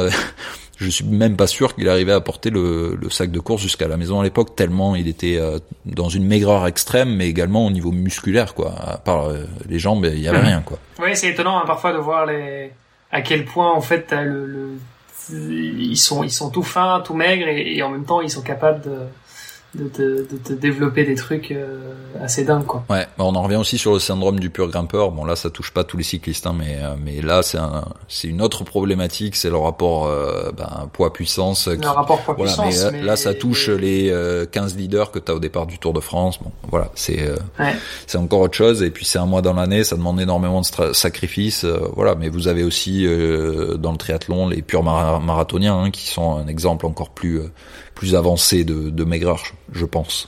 En parlant justement des, des, des, cyclistes qui faisaient un peu de course à pied sur le côté, on a aussi euh, Cameron Worth qui euh, ah oui. récemment s'est fait un petit semi-marathon après, Paris-Roubaix. Ouais, bien sûr, bien sûr. je pensais à lui aussi tout à l'heure, mais là, là c'est différent. Lui, enfin lui, c'est vrai que c'est un cycliste à l'origine d'ailleurs, qui est, qui s'est mis au triathlon et qui est, revenu au vélo. C'est un cycliste à l'origine, ouais, C'est vrai, c'est vrai. Exact. Et lui, il fait quand même son, son semi-marathon en 1h26, ce qui est quand même pas dégueulasse non plus. Quoi. Ah non, bien sûr, bien sûr. Mais d'ailleurs, je, Après un Paris je pense que c'est un meilleur cycliste aujourd'hui que ce qu'il n'était quand il ne faisait que du vélo. Tu vois et, euh, et là ça, ça alimente ce que ce que je disais.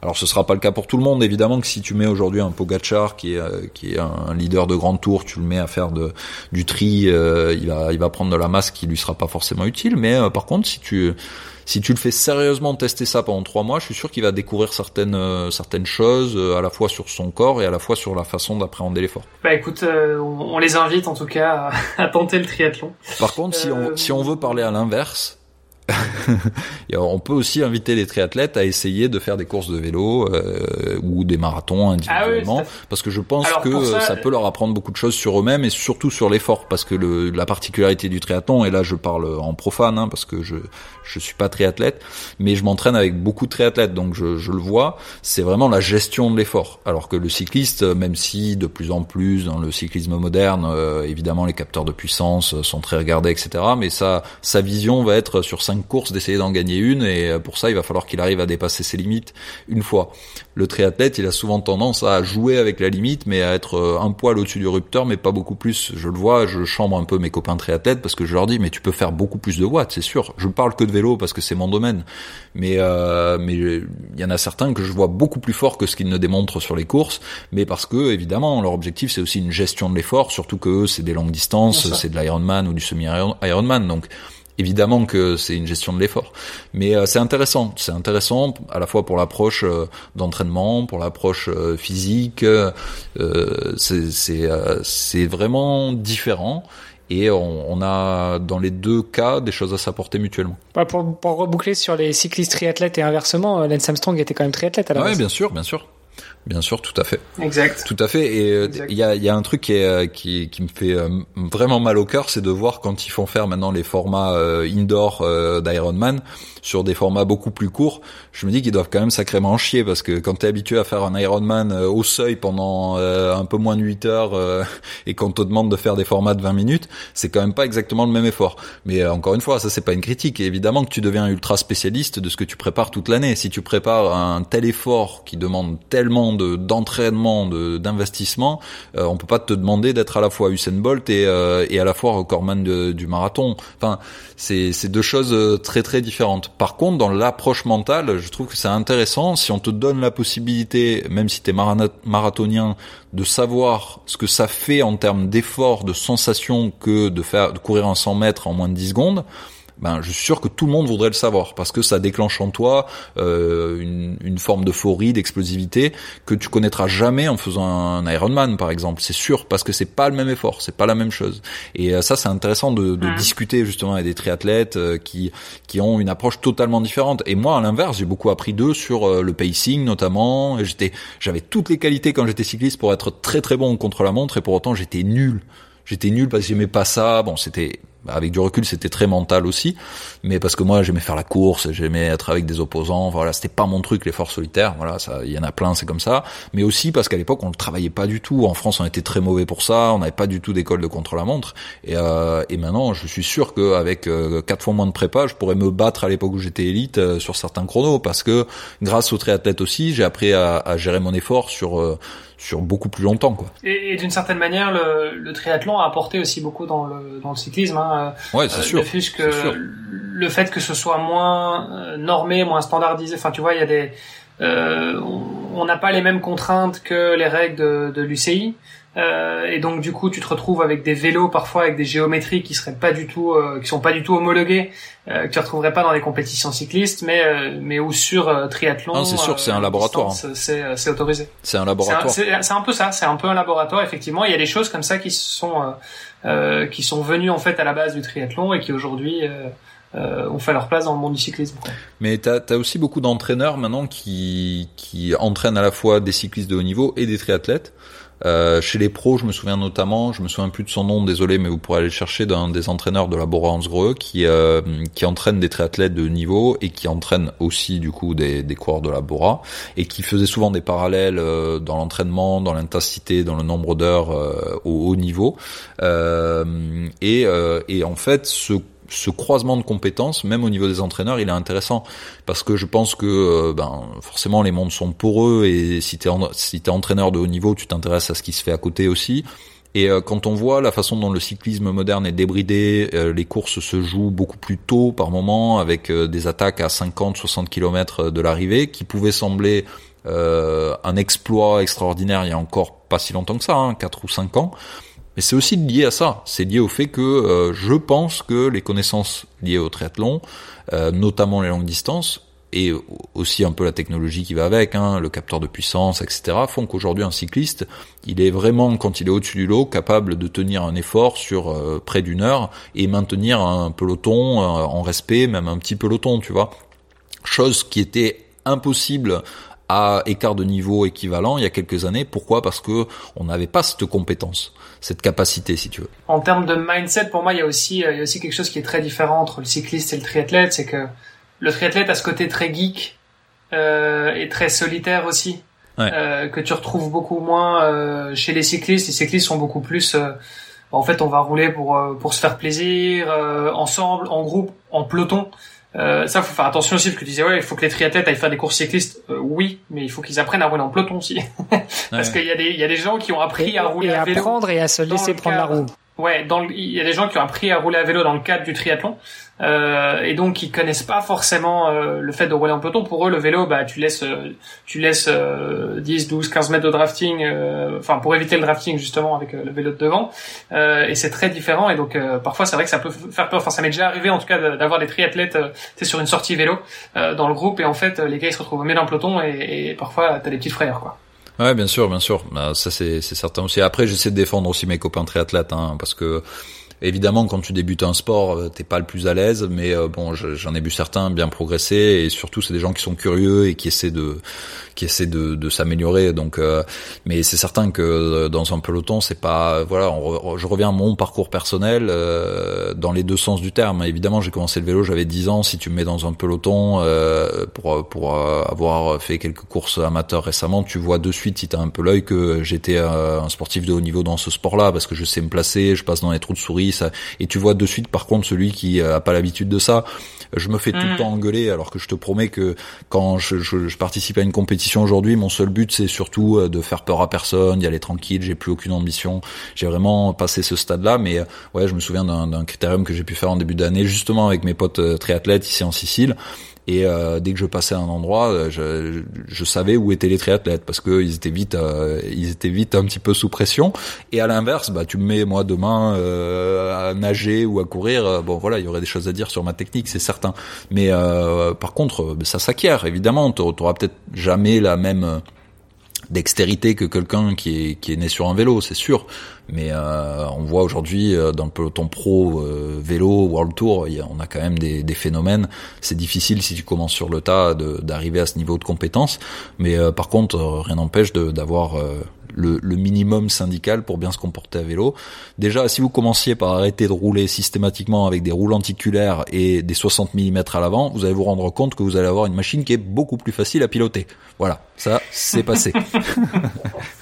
Ah, c'est donc ça. Ouais, mais on pédale seul, c'est pour ça. tu leur files une, paire de jantes plates euh, en aluminium et tu vas voir que euh, d'un coup, euh, ils deviennent de bien meilleurs pilotes. Hein. ouais, quand il y a pas de vent, tu dis ça parce que t'es en Sicile, ça souffle. ouais, ouais, c'est sûr. Tu, tu parlais tout à l'heure d'un fameux accident. Effectivement, on l'a vu. On, on, a vu aussi des photos sur ton Instagram. Euh, tu t'es quand même bien amoché. Mm. Il t'est arrivé quoi?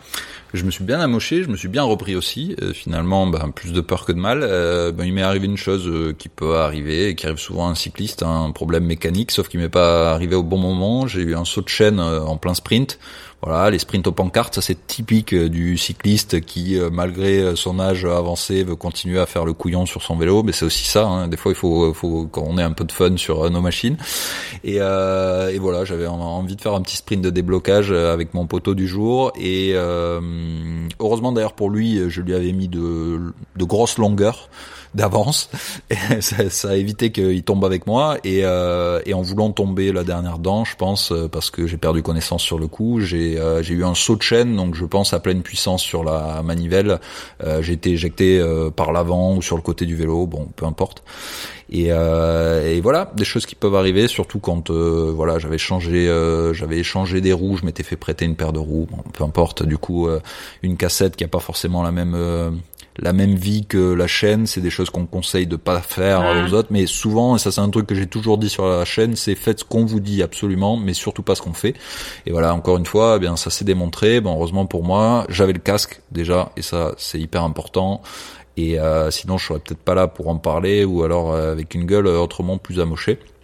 Je m'en sors quand même très bien, pas de fracture, voilà. Et puis j'ai encore une toute petite cicatrice, mais qui finira par par s'effacer. Ok, bon bah tu vois s'il fallait passer effectivement des messages en termes de, de, de tes apprentissages, euh, que ce soit via GCN ou, ou, ou ta, ta, carrière de cycliste, euh, euh, mettez toujours un casque et euh, changez votre chaîne en même temps votre cassette. Ouais, et ça c'est une chose qui a vachement changé. Je parle pas de la chaîne et de la cassette parce que encore tu vois ça arrive, mais mais par contre moi je me souviens on s'entraînait sans casque, dans les mentalités ça a vraiment bien bien évolué et t'as mieux et t'as mieux et je c'est vrai que l'importance de ce message est moindre parce qu'il y a moins besoin de le, donner vu que les gens le font naturellement aujourd'hui et ils ont raison de le faire parce que ben les, les routes sont aussi euh, plus fréquentées, plus dangereuses. Et quoi qu'il en soit, tu vois ce jour-là il y avait personne, il n'y a pas de voiture impliquée, euh, donc euh, voilà je suis tombé tout seul. Et et du coup le casque c'est important quoi qu'il arrive, y compris si vous allez vous balader tout seul sur une piste cyclable, mettez-le, on sait jamais. Et souvent les chutes, enfin, pas souvent d'ailleurs tout le temps demander aux gens qui ont eu des chutes dans leur vie, c'est jamais intelligent. Donc c'est toujours bête. C'est toujours un enchaînement de facteurs qui aurait pu être évité, mais c'est le destin, c'était ce jour-là, c'était vous, c'est comme ça. Et euh, c'est souvent le jour où tu dis ouais non mais le casque aujourd'hui c'est pas grave, donc mettez-le quoi qu'il arrive et donnez l'exemple, même si c'est pour acheter le pain, euh, voilà aux plus jeunes et à tout le monde. On est bien d'accord là-dessus. Et, je, je conclurai là-dessus euh, parce que je pense que c'est l'un des l'un des accessoires de, de vélo qui vraiment vaut le prix que vous allez mettre dedans. C'est c'est vrai que le tout dans le vélo a pris des proportions euh, folles. Mais aujourd'hui, tu peux vraiment avoir un super casque à 150 euros. Et je trouve que par rapport à ce que c'est, même si vous allez me dire c'est un bout de polystyrène, ce que tu veux. Mais aujourd'hui, il y a quand même un peu de design, un petit peu de style dans tout ça. Mettre 150 euros, je me souviens, c'est ce que moi j'avais mis pour mon premier casque à 14 ans euh, de, moto, tu vois. Et eh ben, je trouve qu'aujourd'hui en 2023, c'est vraiment un bon deal. Et euh, voilà, on se fait pas euh, trop prendre pour des cons quand on achète un casque à ce prix-là. En tout cas, c'est mon impression par rapport à plein plein d'autres domaines où on pourra en débattre, mais on n'aura pas assez de temps aujourd'hui. et, et c'est pas pour rien d'ailleurs que dans le triathlon, il y a euh, des règles qui sont euh, relatives au casque. C'est tu prends pas ton vélo dans le parc si t'as pas mis ton casque sur la tête, tu sors pas du parc si euh, t'as pas ta jugulaire qui est serrée. Et ça, j'ai envie de dire vraiment tant mieux parce que ça ça favorise aussi à apprendre aux triathlètes les bons gestes, que tu sois un néo-triathlète ou un triathlète professionnel. Euh, heureusement que tu pars pas sur une course sans casque ou même avec un casque sans avoir serré la jugulaire. c'est sûr. Hein, si vous vous souvenez, dans le monde du, du cyclisme traditionnel, c'est pas si si vieux hein, le, le, fait que le casque soit obligatoire. Hein. C'est ça date. de, je veux pas dire de bêtises, j'ai plus la date en tête, mais c'est euh, la, suite de nombreux accidents. il y a dû avoir des morts comme André Kivilev euh, avant qu'on se pose la question. D'abord, on les avait mis obligatoires, sauf en montée dans l'école euh, lorsque ça arrivait au sommet. Puis finalement, on s'est dit bon, de toute façon, la retransmission télé elle commence à ce moment-là, autant montrer les gens avec des casques. Et euh, mais ça, ça a pris du temps. Hein, c'est voilà, ça fait partie de ces choses-là dont on, on, en oublierait presque que c'était hier, quoi. C'est marrant parce que et on le voit. Euh, tu sais, quand tu vas dans l'école euh, alpin en été, tu vois souvent des gars qui qui sont en pleine ascension et en fait ils ont un casque, mais juste ils l'ont enlevé et ils l'ont tapé sur le guidon, comme si, enfin tu vois, c'était un je sais pas, ça les gêne, c'est un problème de, tu vois, le fait d'avoir le casque sur la tête, c'est ça, tu vois ça, je sais pas, tu vas avoir plus chaud. Ouais, j'ai quand même l'impression que c'est une autre génération ça, parce que tu vois, le, la nouvelle génération de cyclistes, ils vont préférer l'avoir sur la tête euh, parce qu'ils vont se dire c'est plus aéro. Tu vois. C'est plus aéro, bah oui, bien sûr. Non, non, mais on est, on est, on est, entièrement d'accord. Mais c'est vrai que souvent, et effectivement, c'est souvent les, une autre euh, génération. Quitte à transpirer un peu, ils vont avoir le maillot fermé jusqu'en haut, tu vois. Ouais. Et euh, juste pour conclure sur le casque, d'ailleurs c'est la deuxième fois que je dis ça, c'est pas bien. Mais euh, tu me parlais tout à l'heure de certaines vidéos et euh, je me souviens d'une qui avait fait un peu un peu polémique, c'est un bien grand mot. Mais sur la chaîne, c'était comment bien régler son casque. Et euh, il y avait eu beaucoup de commentaires à l'époque, ce qui était rare euh, sur la chaîne, je dois dire, un peu négatif, du genre ouais, la prochaine fois ils vont nous apprendre à lasser nos chaussures, tu vois. Sous-entendu, certains cyclistes experts qui euh, qui trouvaient ça un peu trop basique pour pour les critères de la chaîne. Et eh ben je reste convaincu, presque deux ans après avoir fait cette vidéo, qu'elle est extrêmement utile et d'ailleurs, elle a eu beaucoup, beaucoup de vues. Et encore aujourd'hui, je vous invite tous à faire votre autocritique. Regardez-vous dans une glace. J'en vois combien, moi, tous les jours sur la route, avec euh, des lanières. Tu peux y passer deux mains entières en dessous. Le, premier choc qu'ils prennent, le casque qui vole, euh, il sert absolument à rien. Euh, mm. Ils ont les trucs sur les oreilles. Euh, enfin, je, je, je vous garantis que 80% des gens qui vont sur un vélo aujourd'hui ne savent pas régler un casque, ou alors savent le faire mais n'ont jamais pris la peine de le faire. Et, euh, et à mon avis, ça c'est euh, vraiment un message à passer parce que ok, tout le monde met un casque aujourd'hui, mais très peu de gens le mettent bien, correctement. Et euh, voilà, faites attention à ça, en particulier si vous débutez à vélo. Euh, déjà, achetez un casque à votre taille, c'est important, et surtout prenez le temps de le régler. C'est pas compliqué. Il faut juste que la jugulaire, euh, vous puissiez passer un doigt dessous, et vous allez voir, c'est pas plus désagréable que ça. Vous vous habituez à tout. Ouais, tu sais quoi, je, je, vais te partager un truc. J'ai commencé très long en 96, donc ça fait déjà quelques années, hein. euh, et, euh, et j'étais un peu de la catégorie de ceux qui mettent le casque euh, comme il vient. Quoi. Tu serres un petit peu la jugulaire en dessous, mais mais pas forcément bien réglé. Et j'ai découvert la semaine dernière comment régler un casque en essayant de régler un casque sur la tête de mon fils de deux ans et demi. Donc tu vois, c'est pas perdu, on peut y arriver. Tu, viens de me conforter dans cette idée-là et je me souviens pour autant que j'avais pris euh, le, des, des, des, commentaires euh, très négatifs sur cette vidéo et pour autant je suis sûr et d'ailleurs je l'avais répondu, j'avais répondu en commentaire euh, en disant les gars envoyez-moi votre votre profil avec votre casque et on, on en reparle. Et voilà, bon certainement que malheureusement j'ai insulté à tort des gens qui savent très très bien le régler mais euh, voilà, pour faire une petite étude au quotidien quand je croise des cyclistes, il y en a encore beaucoup qui savent pas les mettre et vraiment faites un effort là-dessus. Une fois que vous avez un casque, vous l'avez sur la tête, autant bien le mettre. Je vois pas l'intérêt. Et petite chose toute bête aussi, parce que ça, c'est vrai qu'on le voit encore très souvent et même chez des, des gens qui, qui roulent déjà depuis un moment, c'est que les lunettes, tu les mets toujours au-dessus de la lanière. Ouais. Exactement. Euh, parce que en cas en cas de chute, euh, bah voilà, tes lunettes elles vont sauter plus facilement. Euh, parce que t'as pas envie de t'as pas envie de tomber la tête la première avec tes lunettes sur C'est un très très bon conseil. Euh, en plus, ça fera plaisir à la marque parce qu'au moins elle est visible sur le côté. Mais ça c'est accessoire. mais ça c'est les pros qui pourraient te le répondre.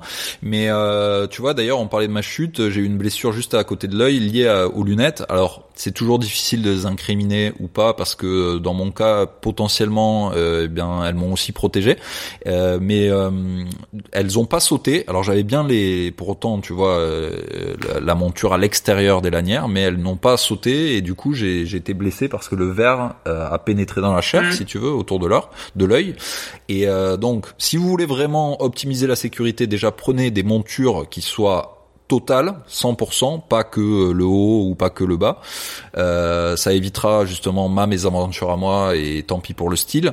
Et surtout, euh, eh bien éviter euh, les trucs sur les sites internet un peu euh, bizarres avec des qualités dont on peut débattre parce que c'est un vrai risque que le verre casse et euh, que vous perdiez un œil. Donc il vaut mieux là aussi mettre un peu plus d'argent, acheter une paire plutôt que d'en avoir 14 et euh, être sûr que le verre ne casse pas. Moi, le verre a pas cassé en l'occurrence et c'est ce qui m'a protégé aussi. Et, donc on parle bien de mettre euh, donc les, les, branches de la lunette qui viennent se mettre sur l'oreille, qu'elles passent bien au-dessus de la lanière exactement, du casque, exactement. en dessous. Au-dessus, comme tu l'as très bien dit, pour, dans le but que si tu as un choc, ben, les lunettes soient éjectées, ce qui vient éviter que ben, qu'elles te blessent ou que pire le, le verre casse. Euh, voilà, ce qu'on veut tous éviter. Donc euh, là aussi, il y a beaucoup beaucoup de cyclistes qui les mettent en dessous. Euh, des fois, je vois, ils les mettent avec des sous-casques l'hiver, avec des espèces de bonnets. Donc là, t'es sûr que s'il a un choc, ça sortira pas quoi. Ok. GCN du coup existe toujours, mais plus GCN France. si si, ça va être repris. Ils existent encore. Ils existent encore. D'ailleurs, ils continuent à ils continuent à publier du contenu qu'on avait un petit peu enregistré à l'avance là pour l'instant, mais je pense que ça va pas durer trop trop longtemps parce que ben il y a un moment c'est épuisable.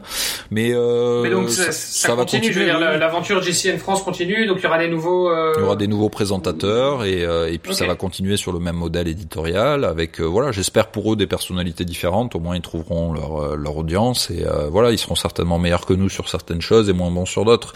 Le pire qui pourrait leur arriver, ce serait de d'essayer de reprendre des gens qui ont exactement le même profil que nous.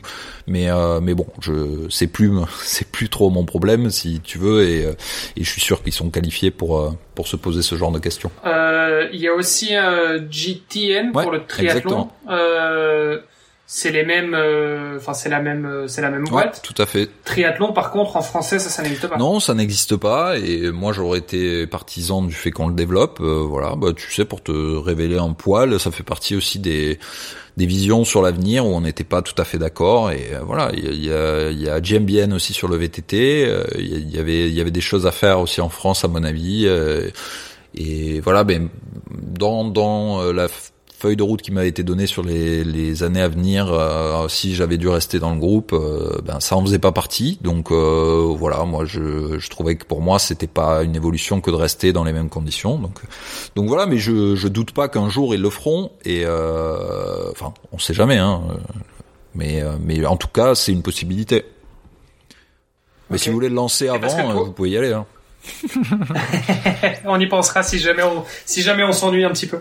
Euh, et toi, du coup, quelle est ta relation avec le triathlon? Parce que tu nous disais que tu t'entraînais avec beaucoup de triathlètes, que potentiellement lancer la chaîne euh, Global Triathlon Network euh, FR, c'est quelque chose qui aurait pu t'intéresser. Donc c'est quoi ta relation avec le triathlon? Ouais, ouais, je te dis, moi je suis vraiment novice dans ce monde-là. J'ai jamais fait de triathlon de ma vie. J'aime beaucoup nager.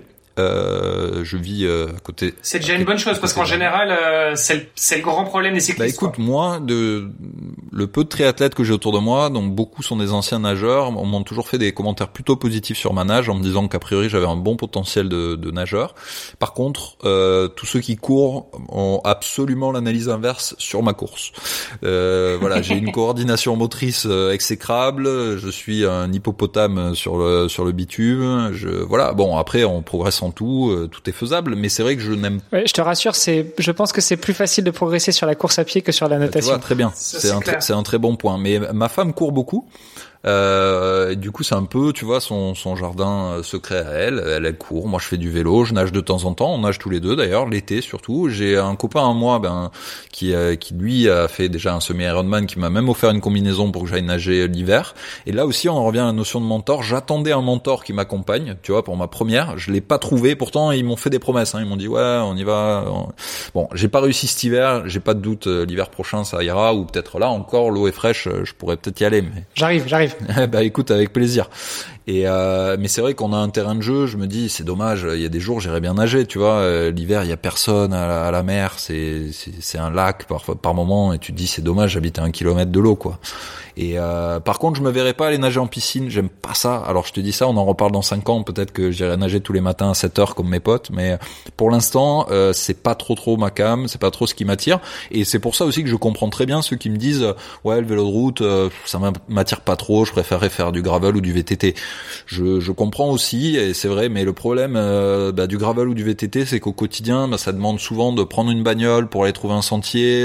ou si tu dois partir de chez toi, tu vas devoir faire une grosse heure de vélo de toute façon avec un vélo qui est pas adapté sur du bitume. Et euh, voilà, bon, c'est toujours un peu ça. Et j'imagine que c'est un peu pareil pour ceux qui nagent. Tout le monde n'a pas la mer à portée de main ou un lac, donc forcément, bah, tu te retrouves obligé d'aller en piscine. Et donc, pour conclure sur mon rapport avec le triathlon, euh, j'ai découvert un beau groupe de triathlètes ici à Catane où j'habite, euh, dont un qui a une licence pro et d'ailleurs que je félicite parce qu'il vient de gagner son sa première compète euh, récemment là en Sicile en, en faisant un semi Ironman en moins de 4 heures, donc ça commence à envoyer pas mal.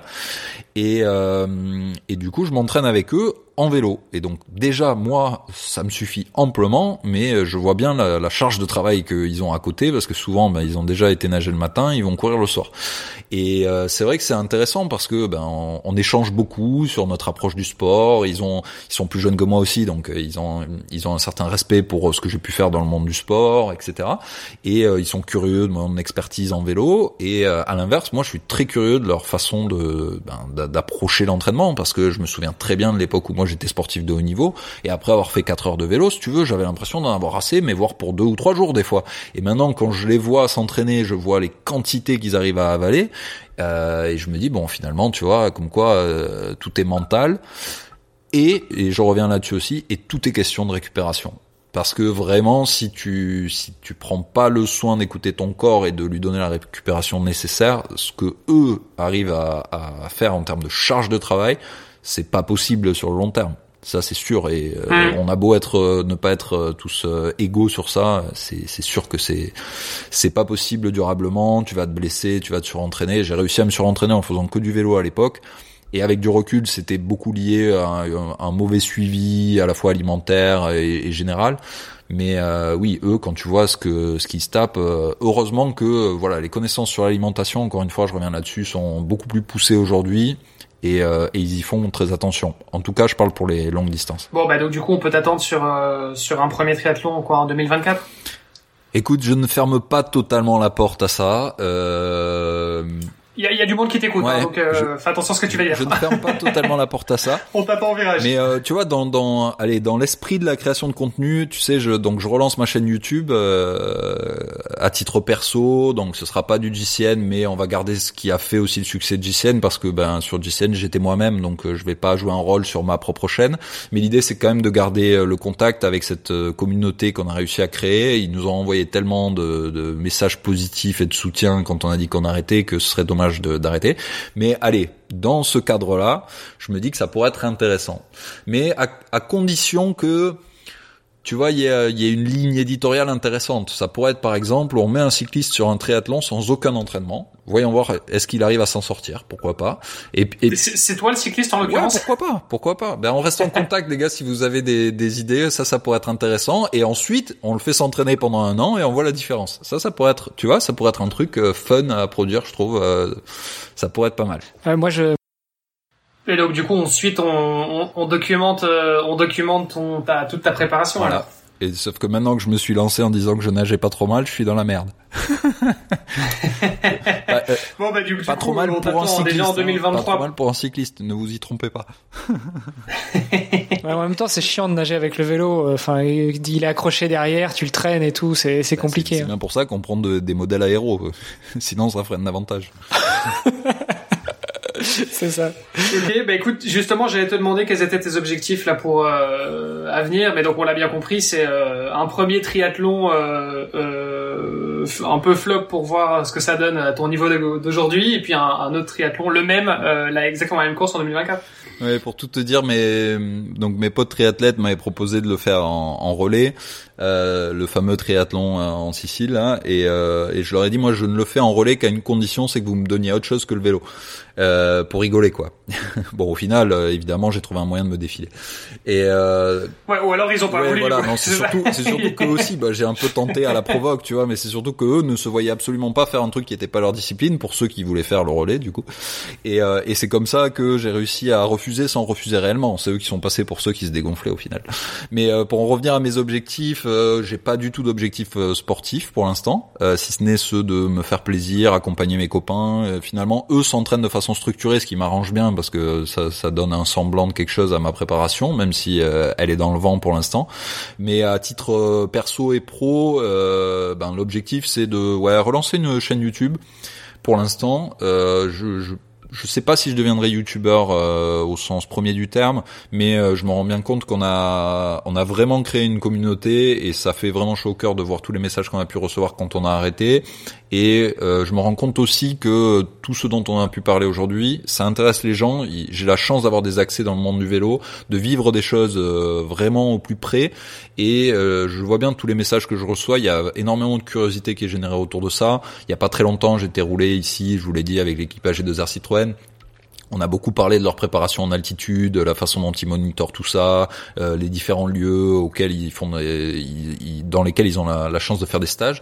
Et, euh, et c'est vrai qu'en rentrant de, de, ce, cette journée avec eux, je me suis dit il faut partager ça. Donc euh, voilà, ce sera un, des épisodes que je vais partager.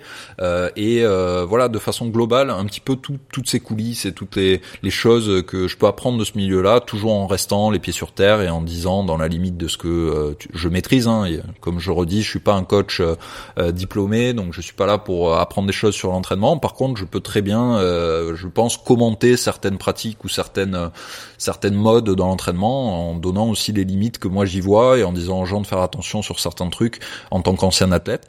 Donc voilà, l'idée c'est vraiment d'avoir ce pilier là sur YouTube et à côté de ça, bah, je vais essayer de travailler sur des longs formats euh, qui pourront être diffusés sur YouTube ou sur des médias un peu plus traditionnels, mais toujours dans l'idée de continuer à évangéliser les gens euh, dans ce sport magnifique qu'est le vélo, parce que parce que bah voilà, c'est une forme de méditation, c'est un art de vivre, ça fait beaucoup beaucoup de bien à tout le monde, à tous les gens qui le pratiquent. Et euh, voilà, comme d'ailleurs la natation, comme d'ailleurs la course, pour moi, je mets je mets tout ça dans le dans le même panier. Choisissez-en un et euh, et euh, ben lancez-vous parce que pour moi, dans nos vies modernes, c'est indispensable pour pour l'équilibre de chacun que vous ayez une famille à gérer, un boulot à côté. Euh, voilà, pour moi, l'être humain, il est, il est fait pour ça. Il a besoin de se dépenser. C'est pas un sédentaire. Et euh, il faut avoir ça dans, dans sa vie si on veut pas à un moment donné euh, être déprimé, tomber dans autre chose. Eh bien, sur ces, sur ces belles paroles, on arrive, on arrive effectivement à la fin de cet épisode. Euh, Hermano, je te laisse peut-être poser ta, ta question euh, habituelle. Ouais, écoute, euh, Florian, normalement, on termine en demandant à notre invité comment devenir triathlète pour euh, pour faire un, rappel avec le nom du podcast. Pourtant, on, on, la pimpe un peu. On va te demander comment devenir cycliste quand on n'a vraiment jamais fait de vélo. Disons qu'on sait faire du vélo, qu'on on vient d'enlever les roulettes. Comment devenir cycliste? C'est facile. Il faut acheter un vélo. il faut acheter un vélo. Dites-vous une chose, c'est que euh, c'est vrai qu'aujourd'hui acheter un vélo, ça peut euh, sembler euh, un investissement important, même si on n'a pas besoin évidemment de se lancer dans un modèle haut de gamme dès le début. Il faut bien cibler en fonction de la pratique que vous allez en faire. Donc regardez surtout autour de chez vous qu'est-ce qui est le plus simple et le plus accessible. Est-ce que c'est une balade en forêt? Est-ce que c'est un tour sur la route? Est-ce que c'est de l'urbain? Achetez un vélo qui corresponde à ça. vous pouvez acheter une bonne occasion. Et dites-vous une chose, c'est que dans le marché actuel, au pire des cas, dans six mois, vous le revendrez, vous perdrez pas d'argent donc c'est euh, voilà, on, immobilise un petit peu d'argent, mais euh, on n'en perd pas forcément. Et puis, euh, eh bien, lancez-vous, allez pédaler, commencez par un peu, et puis un peu plus, et puis et puis vous allez voir, vous allez y prendre goût. Et puis, si vous y prenez pas goût, la bonne nouvelle, c'est qu'il vous reste toujours ou la natation ou la course à pied. Super. Et je compléterai juste quand tu dis aller acheter un vélo et un casque, hein, pour rebondir sur ce qu'on disait tout à l'heure. Évidemment, évidemment. Merci beaucoup Florian. Euh, juste pour terminer, où est-ce qu'on te retrouve si on veut suivre justement tes nouvelles aventures euh, professionnelles et Eh sportives? bien, écoute, pour l'instant, je suis pas très original, c'est facile, c'est mon prénom et mon nom, Florian Chabal avec deux B parce que je suis deux fois plus co- costaud que mon homonyme. Et, euh, et voilà, que ce soit sur YouTube ou sur Insta, c'est euh, les, les deux canaux de communication que j'utilise le plus. Et voilà, et YouTube, ça va repartir, c'est promis, avec euh, avec une chronique euh, régulière, euh, la pause café du Potoflow pour les anciens adeptes, euh, ils reconnaîtront euh, le petit surnom, et euh, dans laquelle je partagerai un peu mes billets d'humeur et certains débats autour de la pratique du vélo en fonction de l'actualité évidemment. Et comme je l'ai déjà dit, il y aura aussi des longs formats plus dédiés à l'aventure et euh, éventuellement certains défis, pourquoi pas un triathlon. On l'a déjà dit, je crois que là j'ai presque pris date, je me suis lancé un- peut-être un peu trop dans mon enthousiasme. C'est foutu là. Ouais. On, foutu, on revient, on revient vers toi l'année prochaine. on, coupe- on coupera pas ça au montage en tout cas. Super. Merci beaucoup Bon, Florian. bah écoute, on, on te suit. Euh, Merci beaucoup. On te souhaite une bonne continuation. yes, on se réjouit de suivre ça de Merci les gars et à très bientôt et continuez vous aussi votre boulot parce que plus on a de triathlètes et plus on sera heureux. Super. Merci. le mot de la fin. Merci, à la semaine prochaine. Ciao.